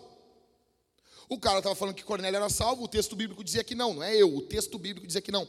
Qual é a postura? Atenção aqui, atenção, Champs. Qual é a postura de um crente diante disso? Um evangélico, bíblico, cristão, qualquer. Perdão? O senhor tem razão. Ou melhor, a Bíblia tem razão. A Bíblia tem razão, é verdade. Obrigado por me corrigir, eu não tinha me atentado nisso. Mas como que as pessoas fazem? Como que o, que o jovenzinho, o garotinho, o menininho, mancebinho fez? Uma risadinha. Tá bom, pastor. Que Deus abençoe a gestação da sua esposa. E eu disse: peraí, rapaz, cuidado. Por que, que tu não pede perdão? Não, não, não para mim. Eu, que se dane, eu não estou preocupado comigo. Eu estou preocupado vendo essa tua noção que tu prefere que a Bíblia minta, que Deus esteja mentindo para que tu esteja certo. E muitos de nós fazemos isso. Você e eu. Você nota que a Bíblia está contrariando o que você fala. Você, não, mas veja bem, não é assim. O rapaz está falando lá. O cara chega e diz assim: todo mundo que diz eu sou humilde, não é mais. Daí eu, sério? Aí eu botei lá para o cara assim: Mateus 11, Jesus disse: Eu sou humilde. Está lá, né? Jesus não falou: Vinde a mim, vocês que são cansados, né, tome meu jugo, aprendei de mim, que sou manso e humilde. Então não, não é todo mundo, Jesus falou. Ah, tu quer dizer que tu é humilde? Não, não, eu sei que eu não sou, mas alguém talvez seja e essa pessoa diga, pô, eu sou humilde. Até me orgulho disso. Que legal, né? Mas beleza. Só não dá para dizer que é todo mundo. Daí o cara, ah, mas Jesus não vale. Jesus não conta. Aí eu, é, eu acho que é para contar, né? Ele é o modelo. Mas tudo bem. Daí eu peguei 1 Coríntios capítulo 1. Quando Paulo disse: "Quando eu estou com vocês, eu, quando eu estou com vocês, eu sou humilde". A brincadeira ficou sem graça, né? Porque é uma frase de impacto. Todos que dizem eu sou humilde deixaram de ser. É bonita. E daí quando a Bíblia contraria essas frasezinhas de impacto, é Paulo está dizendo, quando eu estou com vocês, 1 Coríntios 1. Aí o que o cara fez? O cara foi, não, porque o grego não é assim. É engraçado que o tradutor bíblico nunca traduz certo, né? Puxa vida, né? Cara, o estudo do grego, cara, é, é para dar, um, é dar uma incrementada, uma engrossada na massa. É isso aí, velho. Por quê? A gente está lendo a Bíblia, velho. Por que, que as pessoas fazem isso? Porque elas querem estar certas de toda forma. Qual é a postura de um cristão? É dizer, é verdade, a frase que eu postei, ou o que eu falei, o que eu defendi, é bonitinho, mas não é bíblico. Você faz isso às vezes no teu casamento, no teu relacionamento com a tua esposa, com o teu marido. Como me sujeito a Deus? Não guerreando contra a palavra dele. Velho, não faz guerra contra a Bíblia. Qual é a primeira coisa que a gente fala quando, quando lê um texto da Bíblia? Amém. É exatamente. Por exemplo, eu chego lá e pego, e pego 1 João capítulo 4 e largo. Deus é amor. Eu largo no Facebook, vai dar dois minutos, vai um botar embaixo. Mas é justiça também. Mas eu não estou negando isso. Tu quer que eu poste de Gênesis Apocalipse nesse, nesse, nesse post aqui? Eu estou botando um versículo, Deus é amor. Diante do, da afirmação Deus é amor, o que, que a gente fala? Amém? Amém. Só amém. A nossa postura, cuidado aí, Jéssica, a, a Cid vai te engolir. Não, não, sério, eu nunca vi alguém abrir a boca tão. tão... Ah, esse foi um sinal que eu estou pregando demais, eu já vou encerrar. Não, eu entendi, Cid. Cuidado, cuidado, Jéssica. Cuidado. Parecia os anos 80 aqueles, aqueles miolos, sabe? Só quem é velho sabe. Então, não guerreia contra a palavra de Deus. E segundo, sendo rápido para obedecer. O cara manda para mim assim: Ô pastor, seguinte, eu e a minha noiva, ah, nós fama antes do casamento e ela engravidou, mas até o final do ano nós vamos casar. Tô firme. Firme com que, diabo? Não, firme, firme com Satanás. Falei para ele, ô, ô Champs, marca o casamento amanhã, porque demora um tempinho aí já vai amanhã no cartório marcar teu casamento e segura. Segura a vida sexual, por quê? Porque tu não está casado. Tu não está casado. E essa coisa de nós vamos casar até meio assim.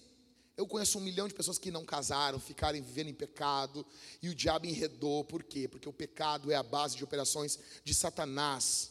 Então, quando tu vive em pecado, o diabo opera na tua vida, age na tua vida. Spurgeon dizia que obediência demorada é desobediência. Eu falo para minha filha assim: Isabel, vem. Eu botei o nome da minha filha, o mesmo nome da minha mãe, porque eu queria mandar numa Isabel, entendeu? A vida toda uma Isabel mandou em mim, agora eu mando numa Isabel. E eu falo assim: Isabel, vem.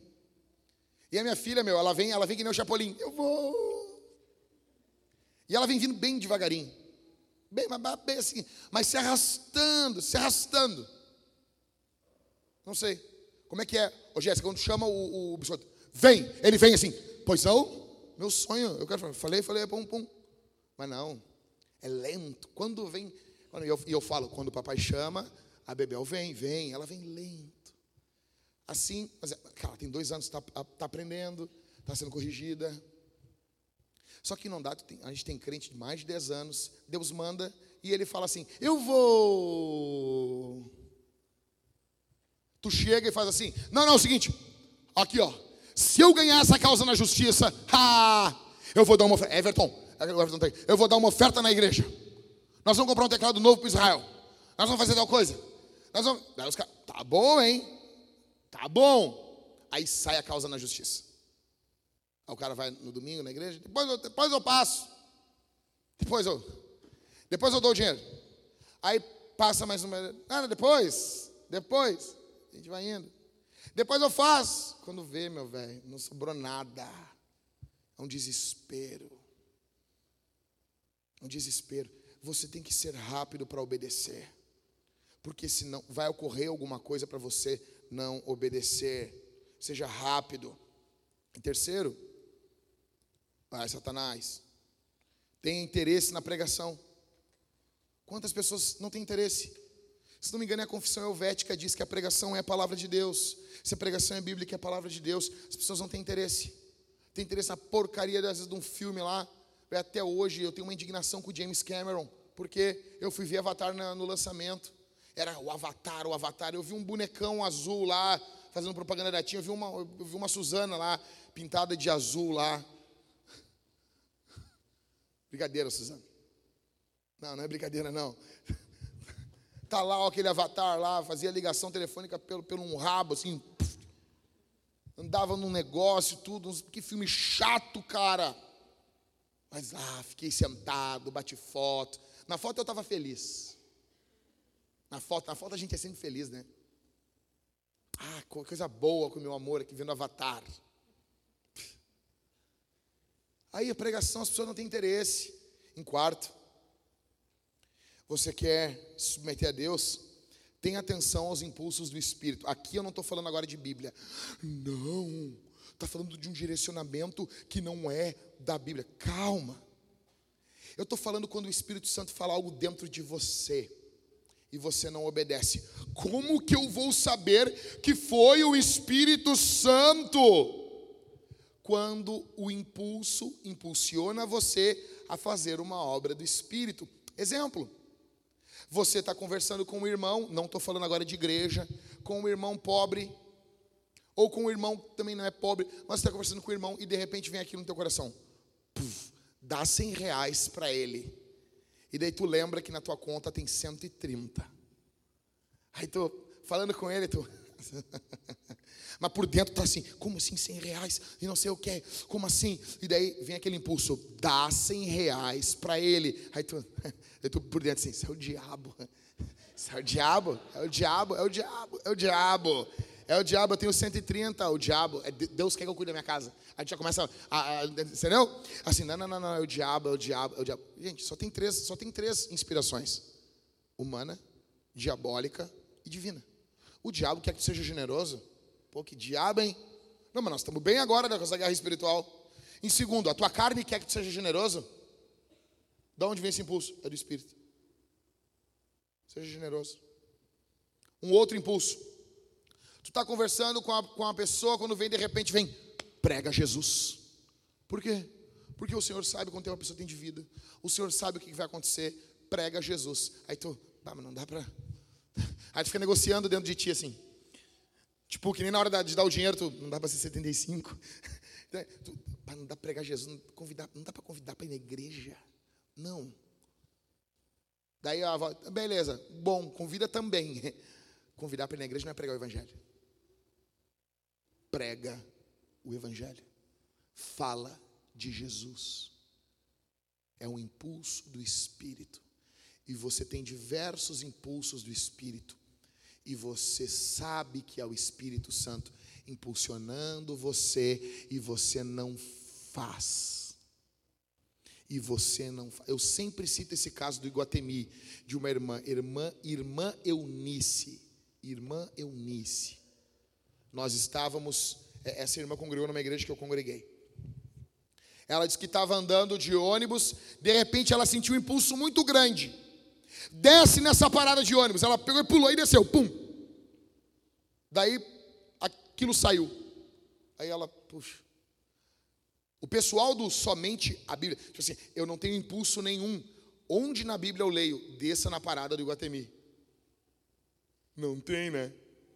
Eu preciso do impulso do Espírito. Aqueles que são filhos de Deus são guiados pelo Espírito. E ela olhou o shopping. Ela, ah, vou entrar no shopping. Mulher está sempre com vontade de fazer xixi. Onde ela foi? No banheiro. Quando ela entrou no banheiro, ela ouviu um choro de uma das baias ali. Daí ela foi seguindo o choro, seguindo, e ela. A menina, que foi? Ela, tá tudo bem? E ela abriu. Quando ela abriu, estava a menina com algumas seringas e ela ia tomar uma overdose para se matar, porque vinha de uma família totalmente destruída. Ah, a irmã da Assembleia de Deus já abraçou ela, já fez um gritirio, já começou a falar em língua, já profetizou ali. Quase batizou no vaso. Um negócio louco, velho. Negócio louco. Resumindo, a menina veio congregar com a gente, está crente, firme em Jesus, não se matou. Porque o impulso do Espírito desce. O Espírito não falou mais nada, só disse: desce nessa parada. Porque o Espírito Santo sabia, essa aí está sempre querendo ir no banheiro, eu só vou fazer um negócio. Entendeu? Ela sempre quer fazer um xixizinho. O Espírito Santo só falou assim: desce. Desce.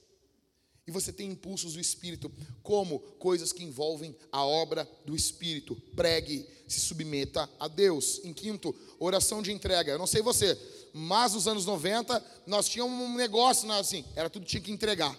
Quem, quem foi crente nos anos 90 aqui? Quem foi? Tinha aquele hino da Cassiane, mas entregue tudo a Deus. Se lembra? Se lembra? E nunca nunca estava bom.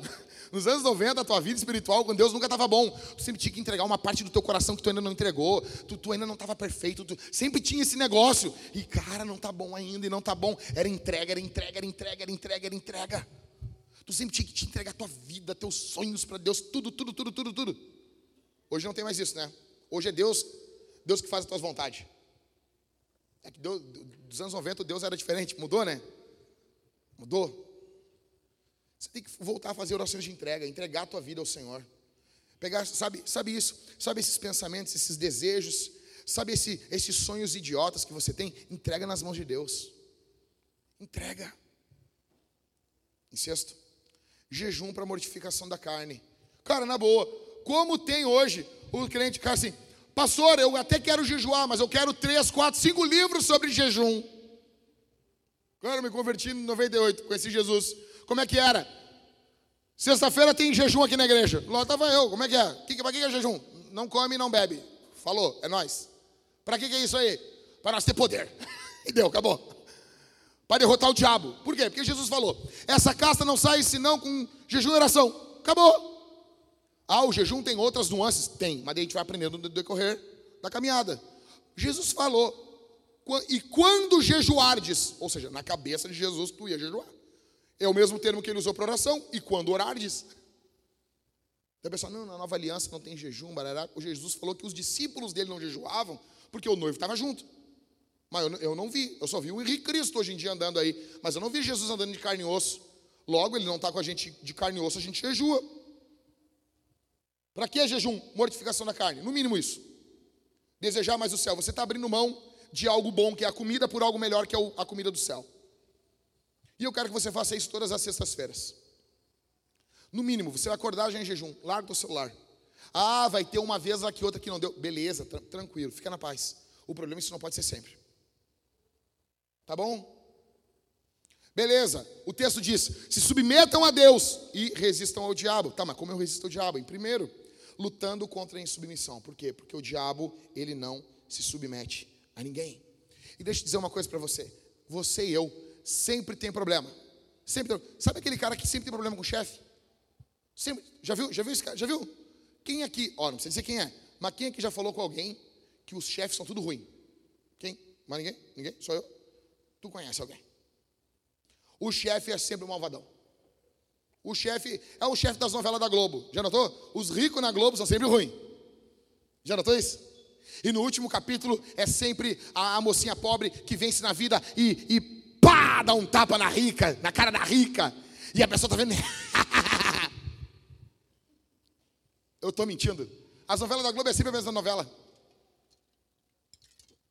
É uns três, quatro, cinco caras que fazem novela, mas eles ficam copiando um outro. É sempre aquela menininha, empregada, sofredora, se apaixona pelo cara, não sei o que, e não sei o que, e vai vindo e vai indo. Aí, quando a coisa vai ficar boa, ela cai. A jornada do herói, né? Aí dá tudo errado, não sei o que, vai no último capítulo, sempre tem um tapão assim, pá, na cara. Tem o triunfo do pobre, porque o rico é muito ruim. E tu pensa assim sempre. Teu pai e tua mãe são sempre ruins, estão sempre errados. Mas para pagar tuas contas ele serve.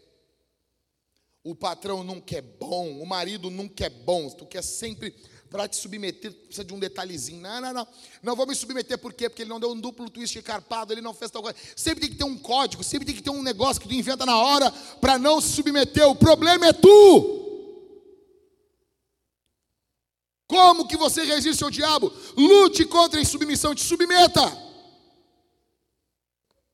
Eu não estou mandando você se submeter a abusador, eu não estou mandando você se submeter à violência, isso não.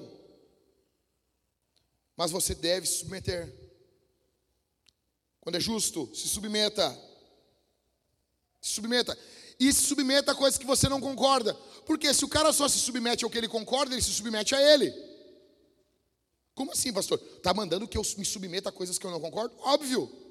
Você está trabalhando num lugar Aí o teu patrão diz assim, ó, é para fazer tal coisa assim. E tu acha que, vai, é melhor fazer do outro jeito. Do outro jeito vai ser melhor, vai ser mais fácil. O que que tu faz? Tu fala para ele, ô boss, seguinte, o que, que o senhor acha de fazer isso aqui, ó? Assim, assim, assim, assim. Ele vai olhar vai dizer, é legal, mas eu não quero. Faz do outro jeito. Aí vai o cara assim, faz a, sabe? A boca da Anitta. Para mim, fez boca da Anitta, já não, já, já não quero. Já não quero. Quero feliz. Feliz. Fazendo o que tu não concorda, feliz. Por quê? Porque a vida é assim. Ah, pastor, para ti é muito fácil. Eu faço um milhão de coisas que eu não concordo, cara. Que eu não gosto. Os cultos na Vintage passaram a ser do horário que eu concordo há dois anos. Eu nunca concordei em ter culto na quinta. Nunca, nós tivemos culto na quinta. Eu, nós abrimos uma votação, nós tínhamos um grupo base, o pessoal votou. Eu odeio, deixa eu contar um negócio para vocês. Eu odeio o nome GC. Eu odeio. Eu acho feio. Grupo de conexão. A palavra conexão ela não é bonita, na minha opinião. É ruim. Para mim, porque conexão é uma coisa na minha cabeça empresarial. Não é uma coisa familiar, aconchegante, sabe? Para mim, o termo caseiro, tipo GC, sendo grupos caseiros, para mim é muito mais legal. Mas nós votamos, e o que aconteceu? Eu perdi. Eu perdi. Beleza, perdi. Vai, esse nome é horrível, na minha opinião, é horrível. Eu, eu, por exemplo, é a primeira vez que eu estou falando isso aqui. Fiquei esse tempo todo feliz, sorrindo. GC, que legal. Para proteger os outros pastores. Esses babacas. Né? Mas ganharam, tá bom, fazer o quê? Eu achava legal também pequeno grupo, mas daí o pastor que veio aqui fez uma reunião com nós e assim, na igreja de Jesus nada é pequeno. Ah, que, que argumento ruim, cara. E na época o Everton e o Rodrigo concordaram com ele. Eu disse, não! E eles ganharam a votação. Ficou lá. GC, grupo de conexão. Puxa vida, velho. Mas, cara, a gente se submete. Horário da igreja. Para mim, sempre domingo tinha que ser domingo de manhã. Ah, vamos fazer o culto domingo à noite. Eu sempre dei ideia, por, por uma questão de missionalidade. Vamos fazer. Mas para mim, tá, o horário tá bom agora. Sábado às 18, agora, tá bom. Mas se não der, se, a, a, se o time pastoral disse, vamos, vamos fazer desse jeito, vamos. Se submete. Todo local que eu vou pregar, eu presto conta para os pastores. Ó, oh, tô indo pregar em tal lugar. Fiz culto, fiz culto, fiz culto, eu boto lá no coisa, fiz o culto. Na mudança, correria, mulher grávida, sei o que, batar o dia, não fiz o culto. Eu boto no grupo dos pastores. É isso, estou me submetendo. Se submeta. Em terceiro. Em segundo, mate a rebelião. Agora a rebelião é contra o Senhor. Tu tem um espírito rebelde. Tu tem um espírito de se rebelar contra o Senhor. Mata isso. Isso. Uma vez eu peguei, eu era guri, 15 anos. Eu disse para Deus assim: Deus, se o Senhor não fizer tal coisa, eu nunca mais volto na igreja. Nunca mais. Imagina, imagina Deus ouvindo um piá de 15 anos com 64 quilos, virado em joelho e cabeça olhando na cara do eterno, com 15 anos, dizendo: Eu nunca mais volto na igreja. Imagina Deus, imagina Deus olhando: Bah, Gabriel, bah, Miguel, nós vamos perder o Jackson. Oh! Sabe o que Deus fez? Deus não fez nada. Deus não fez nada. E eu continuei na igreja. Eu não consigo entender. Deixa eu dizer uma coisa eu recebo umas perguntas assim: Pastor, o senhor não sente vontade de largar tudo e abandonar Jesus? Então, ó, veja bem, eu não estou defendendo largar mulher, tá bom? Fica tranquilo. Mas o cara que troca as mulheres é estranho, mas é menos louco do que o cara que, que pensa em largar Deus. Por quê? Porque olha só, mulher tem um montão de mulher, né? Tu chega num shopping, chuta uma moita, sai só mulher bonita, está no Rio Grande do Sul. O Pedro e eu, a gente viajou para um estado aí. Eu disse, né? O Pedro não conhecia a Isabela ainda, né? né? Eu disse, ah, Pedro, deixa para mim que eu vou te promover no púlpito. Deixa para mim. Era um evento de jovens. Assumi o púlpito. Quero agradecer ao Pedro que está comigo. O jovem aplicado, papapá, papapá, papapá. Pai cuida, né? Aí, papapá, papapá, papapá, botei a bola do Pedro lá em cima lá. Mas só tinha mulher feia. O Pedro, ah, mas eu tenho mulher feia nesse estado aqui. Nós não vamos falar qual é. Está no Rio Grande do Sul. Nós não temos praia bonita. Nossas praias são horríveis, mas as mulheres são bonitas. E os homens são mais ou menos. Qualquer um mais ou menos é, é galã. Então tu está no lugar certo. Aí o cara pega, ah, quero uma outra mulher. É pecado, é errado, tu vai para o inferno. Mas, agora, Deus. Como é que o cara troca de Deus? Eu não consigo entender. Tipo, bah, cansei de Jesus. Ah, vou ver um outro aí, vai na Netflix dos Deus. tipo, hum, vou ver um Deus agora, um Deus para agora de tarde. Mas não tem outro. Tu vai para qual? Vai para qual, velho? Quem tu vai servir? Quem tu vai seguir? Tu, te rebela contra o Senhor. Não, mas eu não vou mais servir ao Senhor. Então, tu vai para onde? Por isso que o apóstolo Pedro disse: Para onde irei eu se só tens as palavras de vida eterna? Como dizia o Billy Graham: Olha, se no último dia eu descobri que o cristianismo era toda uma farsa, foi um prazer ser cristão. Valeu a pena. Porque, ô, ô, ô coisa linda isso, hein? Que mentira poderosa que manda o homem amar a mulher, manda a gente se entregar uns pelos outros. Isso? Coisa mais linda isso, né? Mate a rebelião. Em terceiro, ataque o orgulho. Você não é ninguém, rapaz. Como assim? Nota que tu resiste ao diabo lutando contra aquilo que o diabo é. O diabo é insubmisso, o diabo é, é rebelde, o diabo é orgulhoso e ele quer que você seja isso. Ele quer que você seja orgulhoso. O cara não tem nada, não, o cara não tem um, um pinto para dar água, não tem, não dinheiro para comprar um churros, cheira onda. Eu não me rebaixo. Mas, mas o que é isso? Mano, tá louco, meu? Nós somos todos uns ferrados. Resiste ao diabo, resiste ao, resiste ao orgulho. Resiste. Quem é você? Quem é você? Aí o cara, vem, todas as vezes que. Ah, o pastor nunca teve orgulho, cara. Somente pessoas estúpidas têm orgulho. Então, toda, todas as vezes que eu notei orgulho dentro de mim, eu disse, Deus, eu sou muito estúpido, porque eu, eu, eu, sendo quem eu sou, eu ainda consigo ter orgulho. Vai, eu sou muito, muito ruim. E eu me achigo diante de Deus assim, ó Senhor, é óbvio que eu preciso de misericórdia, porque eu, eu sou tão sou tão cocô e eu ainda tenho um orgulho disso. Somente alguém muito estúpido pode ter orgulho. Então eu preciso da graça de Deus. Um quarto, destruindo a incredulidade. Falei para vocês, resistir firmes na fé. Estou caminhando para o final. O poder sobrenatural dos demônios. Cara, olha aqui para mim, para a gente encerrar aqui. Quem aqui já teve num culto poderoso, mas culto bom, bom, aquele culto assim que, meu, foi que tu queria que não acabasse mais. Tu pensava assim, cara, eu vou morrer de tanta glória. Alguém já teve um culto desse? Você imagina esse cultão assim que tu, cara. Cara, eu já tive em culto que teve gente que saiu de maca, que saiu a, que a pessoa desmaiou de tanta glória. Sério, sério, sério. Eu tenho uma igreja, eu tenho que falar isso aqui, tem uma igreja em Vacaria que o pastor disse assim: irmão, teve uma glória, foi tanta aqui ontem, foi tanta, que as irmãs pularam que chegaram a se mijar aqui na igreja. E hoje vai ser mais. Eu, não, não, não, não, não, não, não. Para! Vai acontecer uma coisa ruim.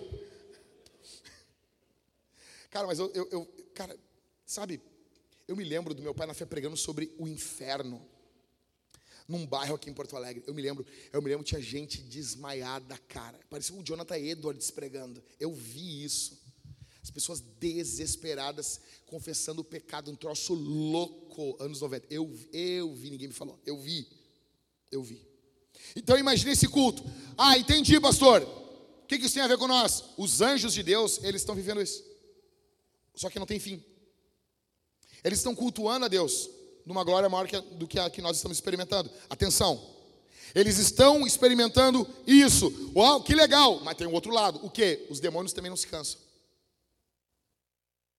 Como que você luta contra seres que não se cansam? Como que você vence seres espirituais que não precisa descansar, tomar uma xícara de café, tomar um termogênico? Ele não precisa, não precisa de pré-treino. Ele só existe. Por isso que Paulo fala: quanto ao mais sejam fortalecidos no Senhor e na força do seu poder, vistam-se de toda a armadura de Deus. Grego aqui é panóplia, é uma peça só. Para poderem ficar firmes contra as ciladas do diabo, porque a nossa luta não é contra a carne, não é contra o sangue e carne, mas contra os principados e as potestades, potestades contra os dominadores desse mundo tenebroso, contra as forças espirituais do mal nas regiões celestiais. Por isso, peguem toda a armadura de Deus para vocês, para que vocês possam resistir no dia mal e depois de terem feito tudo, permanecer firmes. Deixa eu dizer uma coisa para você: tua disciplina é um cocô para vencer uma batalha espiritual. Tua resiliência é um cocô para vencer a batalha espiritual. Ah, agora não é resiliência, é o conceito da antifragilidade. Isso não é nada para vencer a batalha espiritual. Nota, encerrando.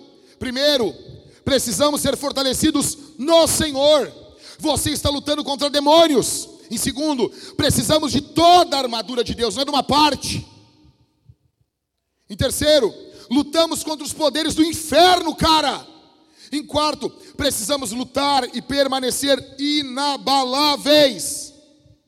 É por isso, velho, você já notou que tem gente ruim gente ruim. Eu estou falando, não estou falando de, ah, o cara é não crente, não, estou falando de gente má. Existem pessoas más, pessoas que estão debaixo de poderes diabólicos. Você nunca notou que pessoas más são incansáveis?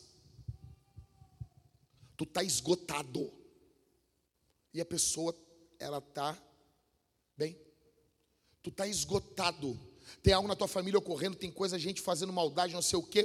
Tu vê a pessoa bem, sorrindo, feliz, e tu tá esgotado. Por quê? Porque existem poderes diabólicos operando nessas pessoas. Você se lembra do gadareno? Ele tinha uma força descomunal. Pessoas possessas ou debaixo de autoridade do diabo, elas possuem uma força, uma resistência superior à de uma pessoa humana simples. Tá, pastor? O que que eu faço? Qual é a saída? Qual é a saída? A saída é ser cheio do Espírito. Eu estou encerrando e eu quero que você dobre atenção, porque eu já falei demais. É capaz de tu não estar mais prestando atenção no que eu estou falando. Aqui está o ouro agora. Aqui está o ouro. Olha o que diz 1 João 4,4. Aquele que está em vocês é maior do que o que está no mundo. Veja, Deus é espírito, ele não possui limitação. Mas quando Jesus veio a esse mundo, ele veio em carne. Logo, Jesus experimentou limitação. Ele teve fome, ele teve sede, ele teve sono, ele experimentou limitações. A pergunta que fica é: ele derrotou o diabo ou não? Sim. Vocês concordam, né? O diabo não derrotou Jesus, né? Que bom, nós somos no mesmo time. Jesus ganhou do diabo, ganhou ou não ganhou? Como que ele fez isso? Olha o que diz Lucas capítulo 4, verso 1. Jesus, cheio do Espírito Santo, voltou do Jordão e foi guiado pelo mesmo Espírito no deserto. Nota, Lucas 4, Mateus 4 estão narrando da tentação de Jesus. Como que Jesus vai para ser tentado pelo diabo no deserto? Cheio do Espírito. Você nota que o diabo não aparece no primeiro dia no deserto. O diabo não aparece. Quando que o diabo aparece? Quando Jesus está com fome. Escuta uma coisa: o diabo vai usar uma limitação humana de você contra você. Algo normal. Ter fome é pecado? Não é mas ele vai usar isso contra você. Ele vai usar o sono. Ai, a pessoa está com sono. Às vezes a criança está com sono, ela fica mais incomodada. Mas o que está ocorrendo ali? A natureza pecaminosa da criança está florescendo. Ah, minha mulher, quando está com fome, ela fica braba. Não, não, não, não, não é isso não. Quando ela está com fome, ela mostra quem ela é.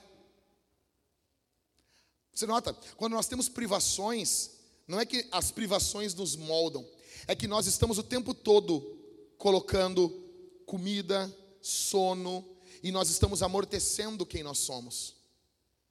Só que quem Jesus é depois de 40 dias sem comer? Ele é fiel a Deus. Por quê? Porque ele está cheio do Espírito Santo. Aí agora saindo do, do jejum. Então Jesus, no poder do Espírito Santo, voltou para Galiléia e a sua fama correu por toda a terra. As situações não fizeram Jesus pecar no, ali no, no deserto, o diabo explora a humanidade e os limites de Jesus. O Espírito Santo, muitos de nós que somos continuistas, nós pensamos no Espírito Santo só para fazer milagres. Ah, o Espírito Santo fazer milagres. Deixa eu dizer uma coisa: o Espírito Santo está ligado também à saúde emocional. No meio do caos, você precisa de saúde emocional. E você precisa ser cheio do Espírito Santo para passar por tempos de angústia para, para passar por momentos de provação, para passar por momentos de, de, de tribulação, tentação. Você precisa de um poder sobrenatural. Olha aqui para mim. Eu tenho um power bank de 20 mil miliampere. Quem aqui é, é, é geek, quem é, é, é, gosta disso vai entender. É um bom power bank. E quando eu comprei já faz um tempinho, era mais legal ainda. 20 mil miliampere. Ou seja, eu nunca estou se eu vou viajar, eu, levo meu, eu carrego meu power bank um dia antes e eu levo ele comigo. Tá todo mundo no aeroporto sempre espetado num lugar assim com seu celular, né? Usuário de iPhone, tecla duas momentos, acabou a bateria, já tem que teclar de novo ali, tem que ligar. Quem tem iPhone tem um telefone fixo. Se tu vê alguém carregando um carregador, ele, ele se tu vê alguém que nunca está com o brilho no máximo da tela, ele é alguém que carrega um iPhone. Porque nunca dá o brilho máximo porque vai perder a bateria. Se tu vê alguém com um iPhone no brilho máximo, tu está vendo alguém que recém comprou um iPhone. Tá todo mundo espetado e eu tô lá com meu power bank de 20 mil mAh, com um milhão de cargas. Mas ele acaba. O poder do Espírito Santo, ele é um power bank infinito. Ele é um power bank que não acaba. Esses dias, meu carro, eu perdi uma pecinha do meu carro, mandei lavar e perdi uma pecinha. Eu fechava o carro e a porta não fechava, ficava dando o sinal no, no, no painel, pá, pá, pá, pá, e não fechava a porta. E eu sou muito neurótico com segurança. Então, andando com a minha família, quando eu parava numa sinaleira, eu sempre penso: alguém vai tentar entrar no carro, porque acontece isso, vai tentar entrar com uma faca. E várias, vários vídeos eu já vi, o cara tenta entrar com uma faca, mas o carro está fechado. Primeira coisa que eu faço quando eu entro no carro, entrei, eu tranco as portas. Primeira coisa. Só que, cara, eu ia trancar a porta, a porta não trancava. Não trancava. E eu andando com a minha família, e eu ali, e a Thalita, o que, que tem, amor? Não, não, tô, tô legal, tô legal. Mas ligado assim, né? Ligado, ligado, ligado. E eu olhava minha filha assim atrás e disse, cara, alguém vai tentar fazer alguma coisa. E eu, cara, levei o carro para arrumar. Cheguei lá, marquei um horário. Aí o cara da concessionária veio e falou: Tudo bom, senhor? O que, que, que, seria? Com uma pranchetinha? Que está ocorrendo com o carro? Eu, cara, aconteceu isso, isso, isso. Eu fecho a porta, aperto para trancar, ele não tranca, não está trancando. E ele olhou assim: Só um momento. Ele abriu a porta, abriu outra, abriu, abriu a porta de trás, do lado esquerdo, estava faltando uma pecinha. Aí ele disse: Ah, só um momento, já sei o que é. Ô, Fulano, traz a pecinha tal aí. O cara trouxe um plásticozinho. Aí ele botou, só botou, fechou a porta assim e disse: O senhor pode ir embora. Já está consertado. Assim. Aí eu, calma, tu não vai testar? Aí ele, não. Eu, não, não, não, testa aí. Não, vou deixar o carro aí com vocês, vocês fazem uns testes aí. E ele, não, senhor, já está consertado, o senhor pode ir embora. Eu tenho certeza, e ele, absoluta. Daí eu entrei no carro, fui saindo, ó, oh, tô indo embora, hein? tô indo embora. Eu vou. E eu fui, e era isso mesmo. O cara tá lá há mil anos, né, meu? E era uma pecinha bem pequenininha, que eu não vi, que a gente despreza, que quando estava lavando, o cara deu um jato de água e aquela pecinha saiu, se desgrudou. E aquela pecinha que identificava para a segurança do carro que a porta estava aberta ou fechada, ela não estava ali. Essa pecinha na tua vida pode ser o Espírito Santo. Tu não valoriza. Ele é muito pequenininho para ti. Ele é Deus. Só que tu ignora. E isso está deixando as portas da tua vida abertas. E o diabo pode entrar aí dentro. Você não está cheio do Espírito. Você não está protegido. Você não está guardado. Muitos, muitos cristãos vivem desgastados. Muitos cristãos estão sempre ansiosos. Entenda, não estou falando que toda ansiedade é causa de pecado, mas várias são. Senão a Bíblia não dizia sobre isso. Muitos estão esgotados, acabados. E deixa eu dizer uma coisa para você: o que nos falta é poder do Espírito. Sabe por quê, cara? Jesus era solicitado o tempo todo, o tempo todo, o tempo todo, o tempo todo. Era a gente chamando, era a gente, era problema, era demônio, era cura, era doença. Meu, a vida de Jesus era só desgraça, as pessoas chamando Jesus. Jesus queria ir para um lugar comer, já vinha aquele, aquele mundaréu de gente, aquelas pessoas ranhentas, eu quero um salgadinho, sabe? Era loucura! Aí Jesus ele parava tudo isso. O que, que Jesus ele ia fazer para recarregar as energias dele? Ele ia fazer um hobby. Ele ia orar. Porque ele entendia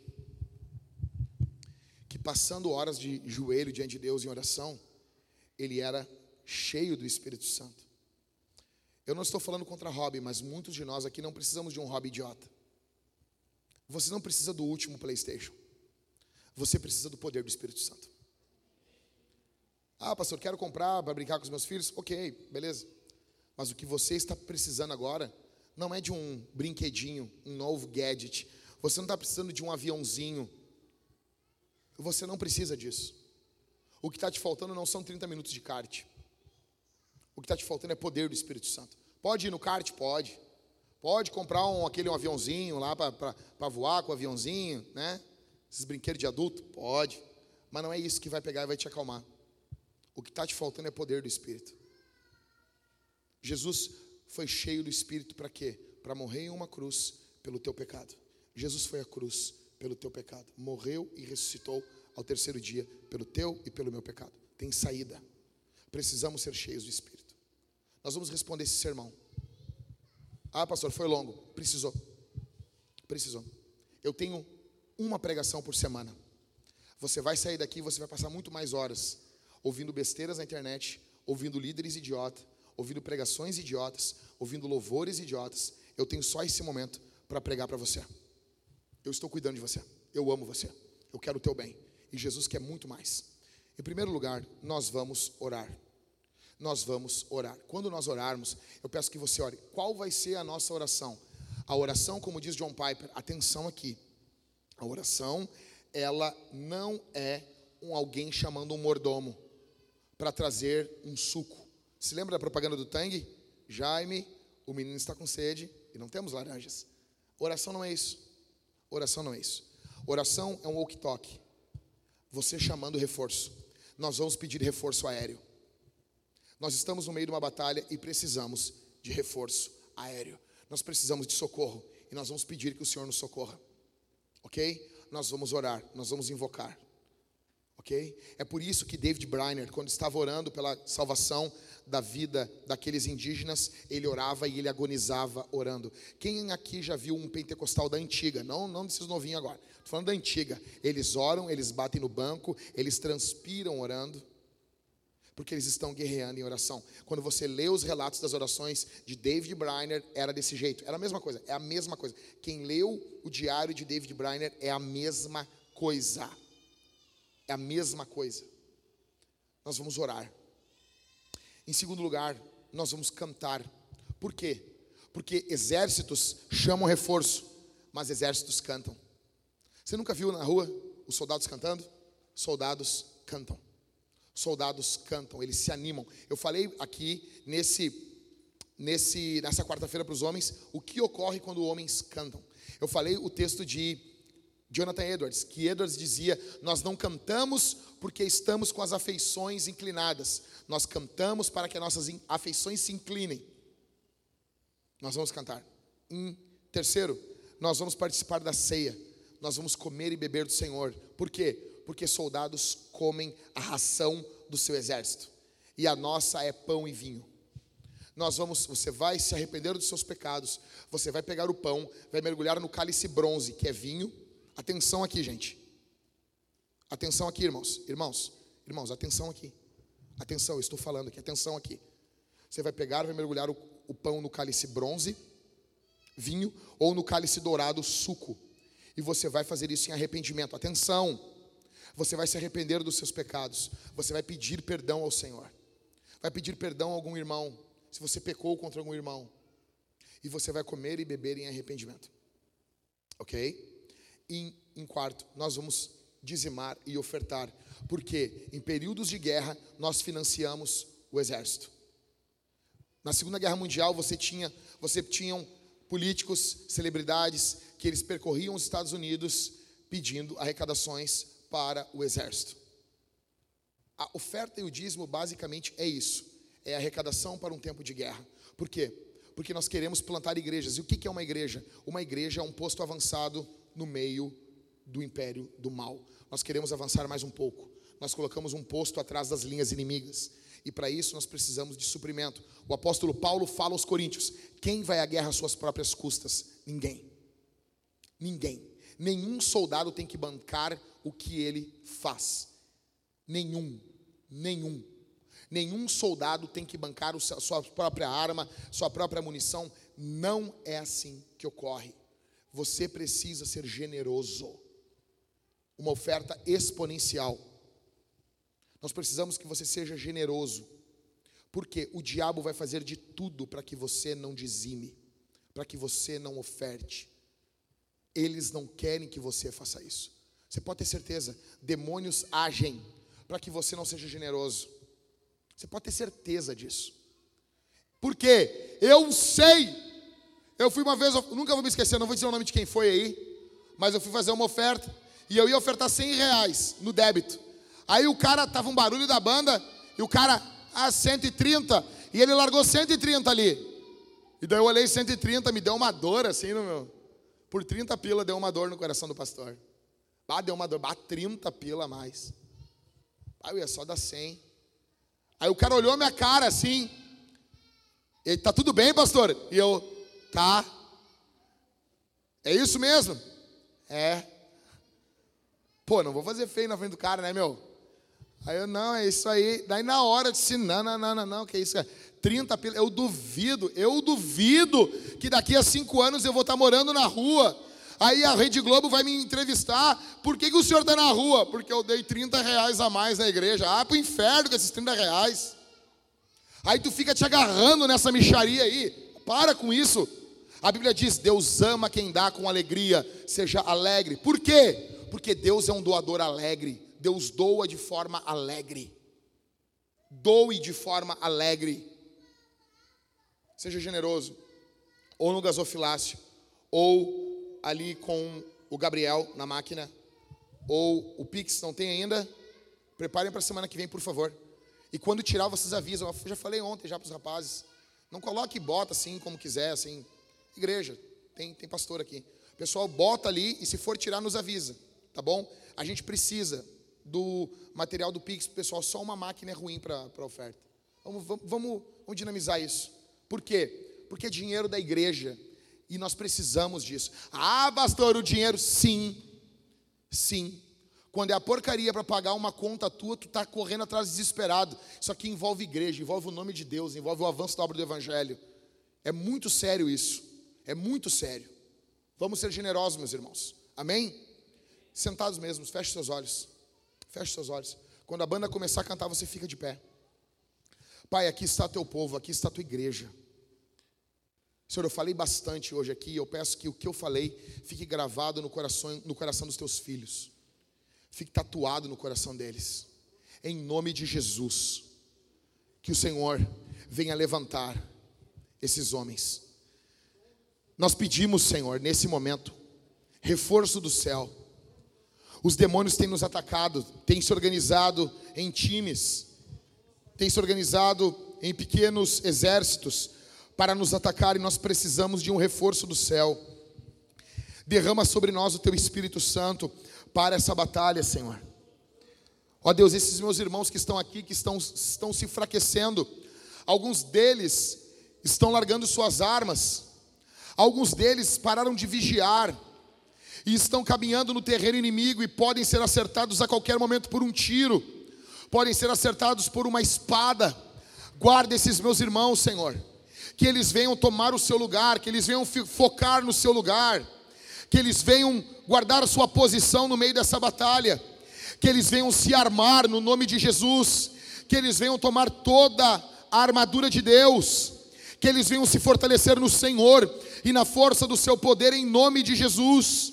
Ó Deus, perdoa pecados aqui, esse soldado que está ferido, que ele venha receber uma bandagem do céu, que ele venha receber um curativo celestial, que o Senhor venha restaurar esse soldado e colocar ele novamente no campo de batalha para lutar essa batalha, em nome de Jesus, em nome de Jesus, Senhor, envia reforço sobre nós, envia anjos, envia anjos poderosos para batalhar ao nosso lado, Senhor assim como o Senhor socorreu a Daniel, assim como o Senhor socorreu aos homens do passado, em nome de Jesus. Come now, fount of every blessing. Tune my heart to sing thy grace. Streams of mercy never ceasing. call for songs of loudest praise. Teach me some melodious sonnet, sung by flaming tongues above. The mountain fixed upon it. Mount of God, unchanging love. Here I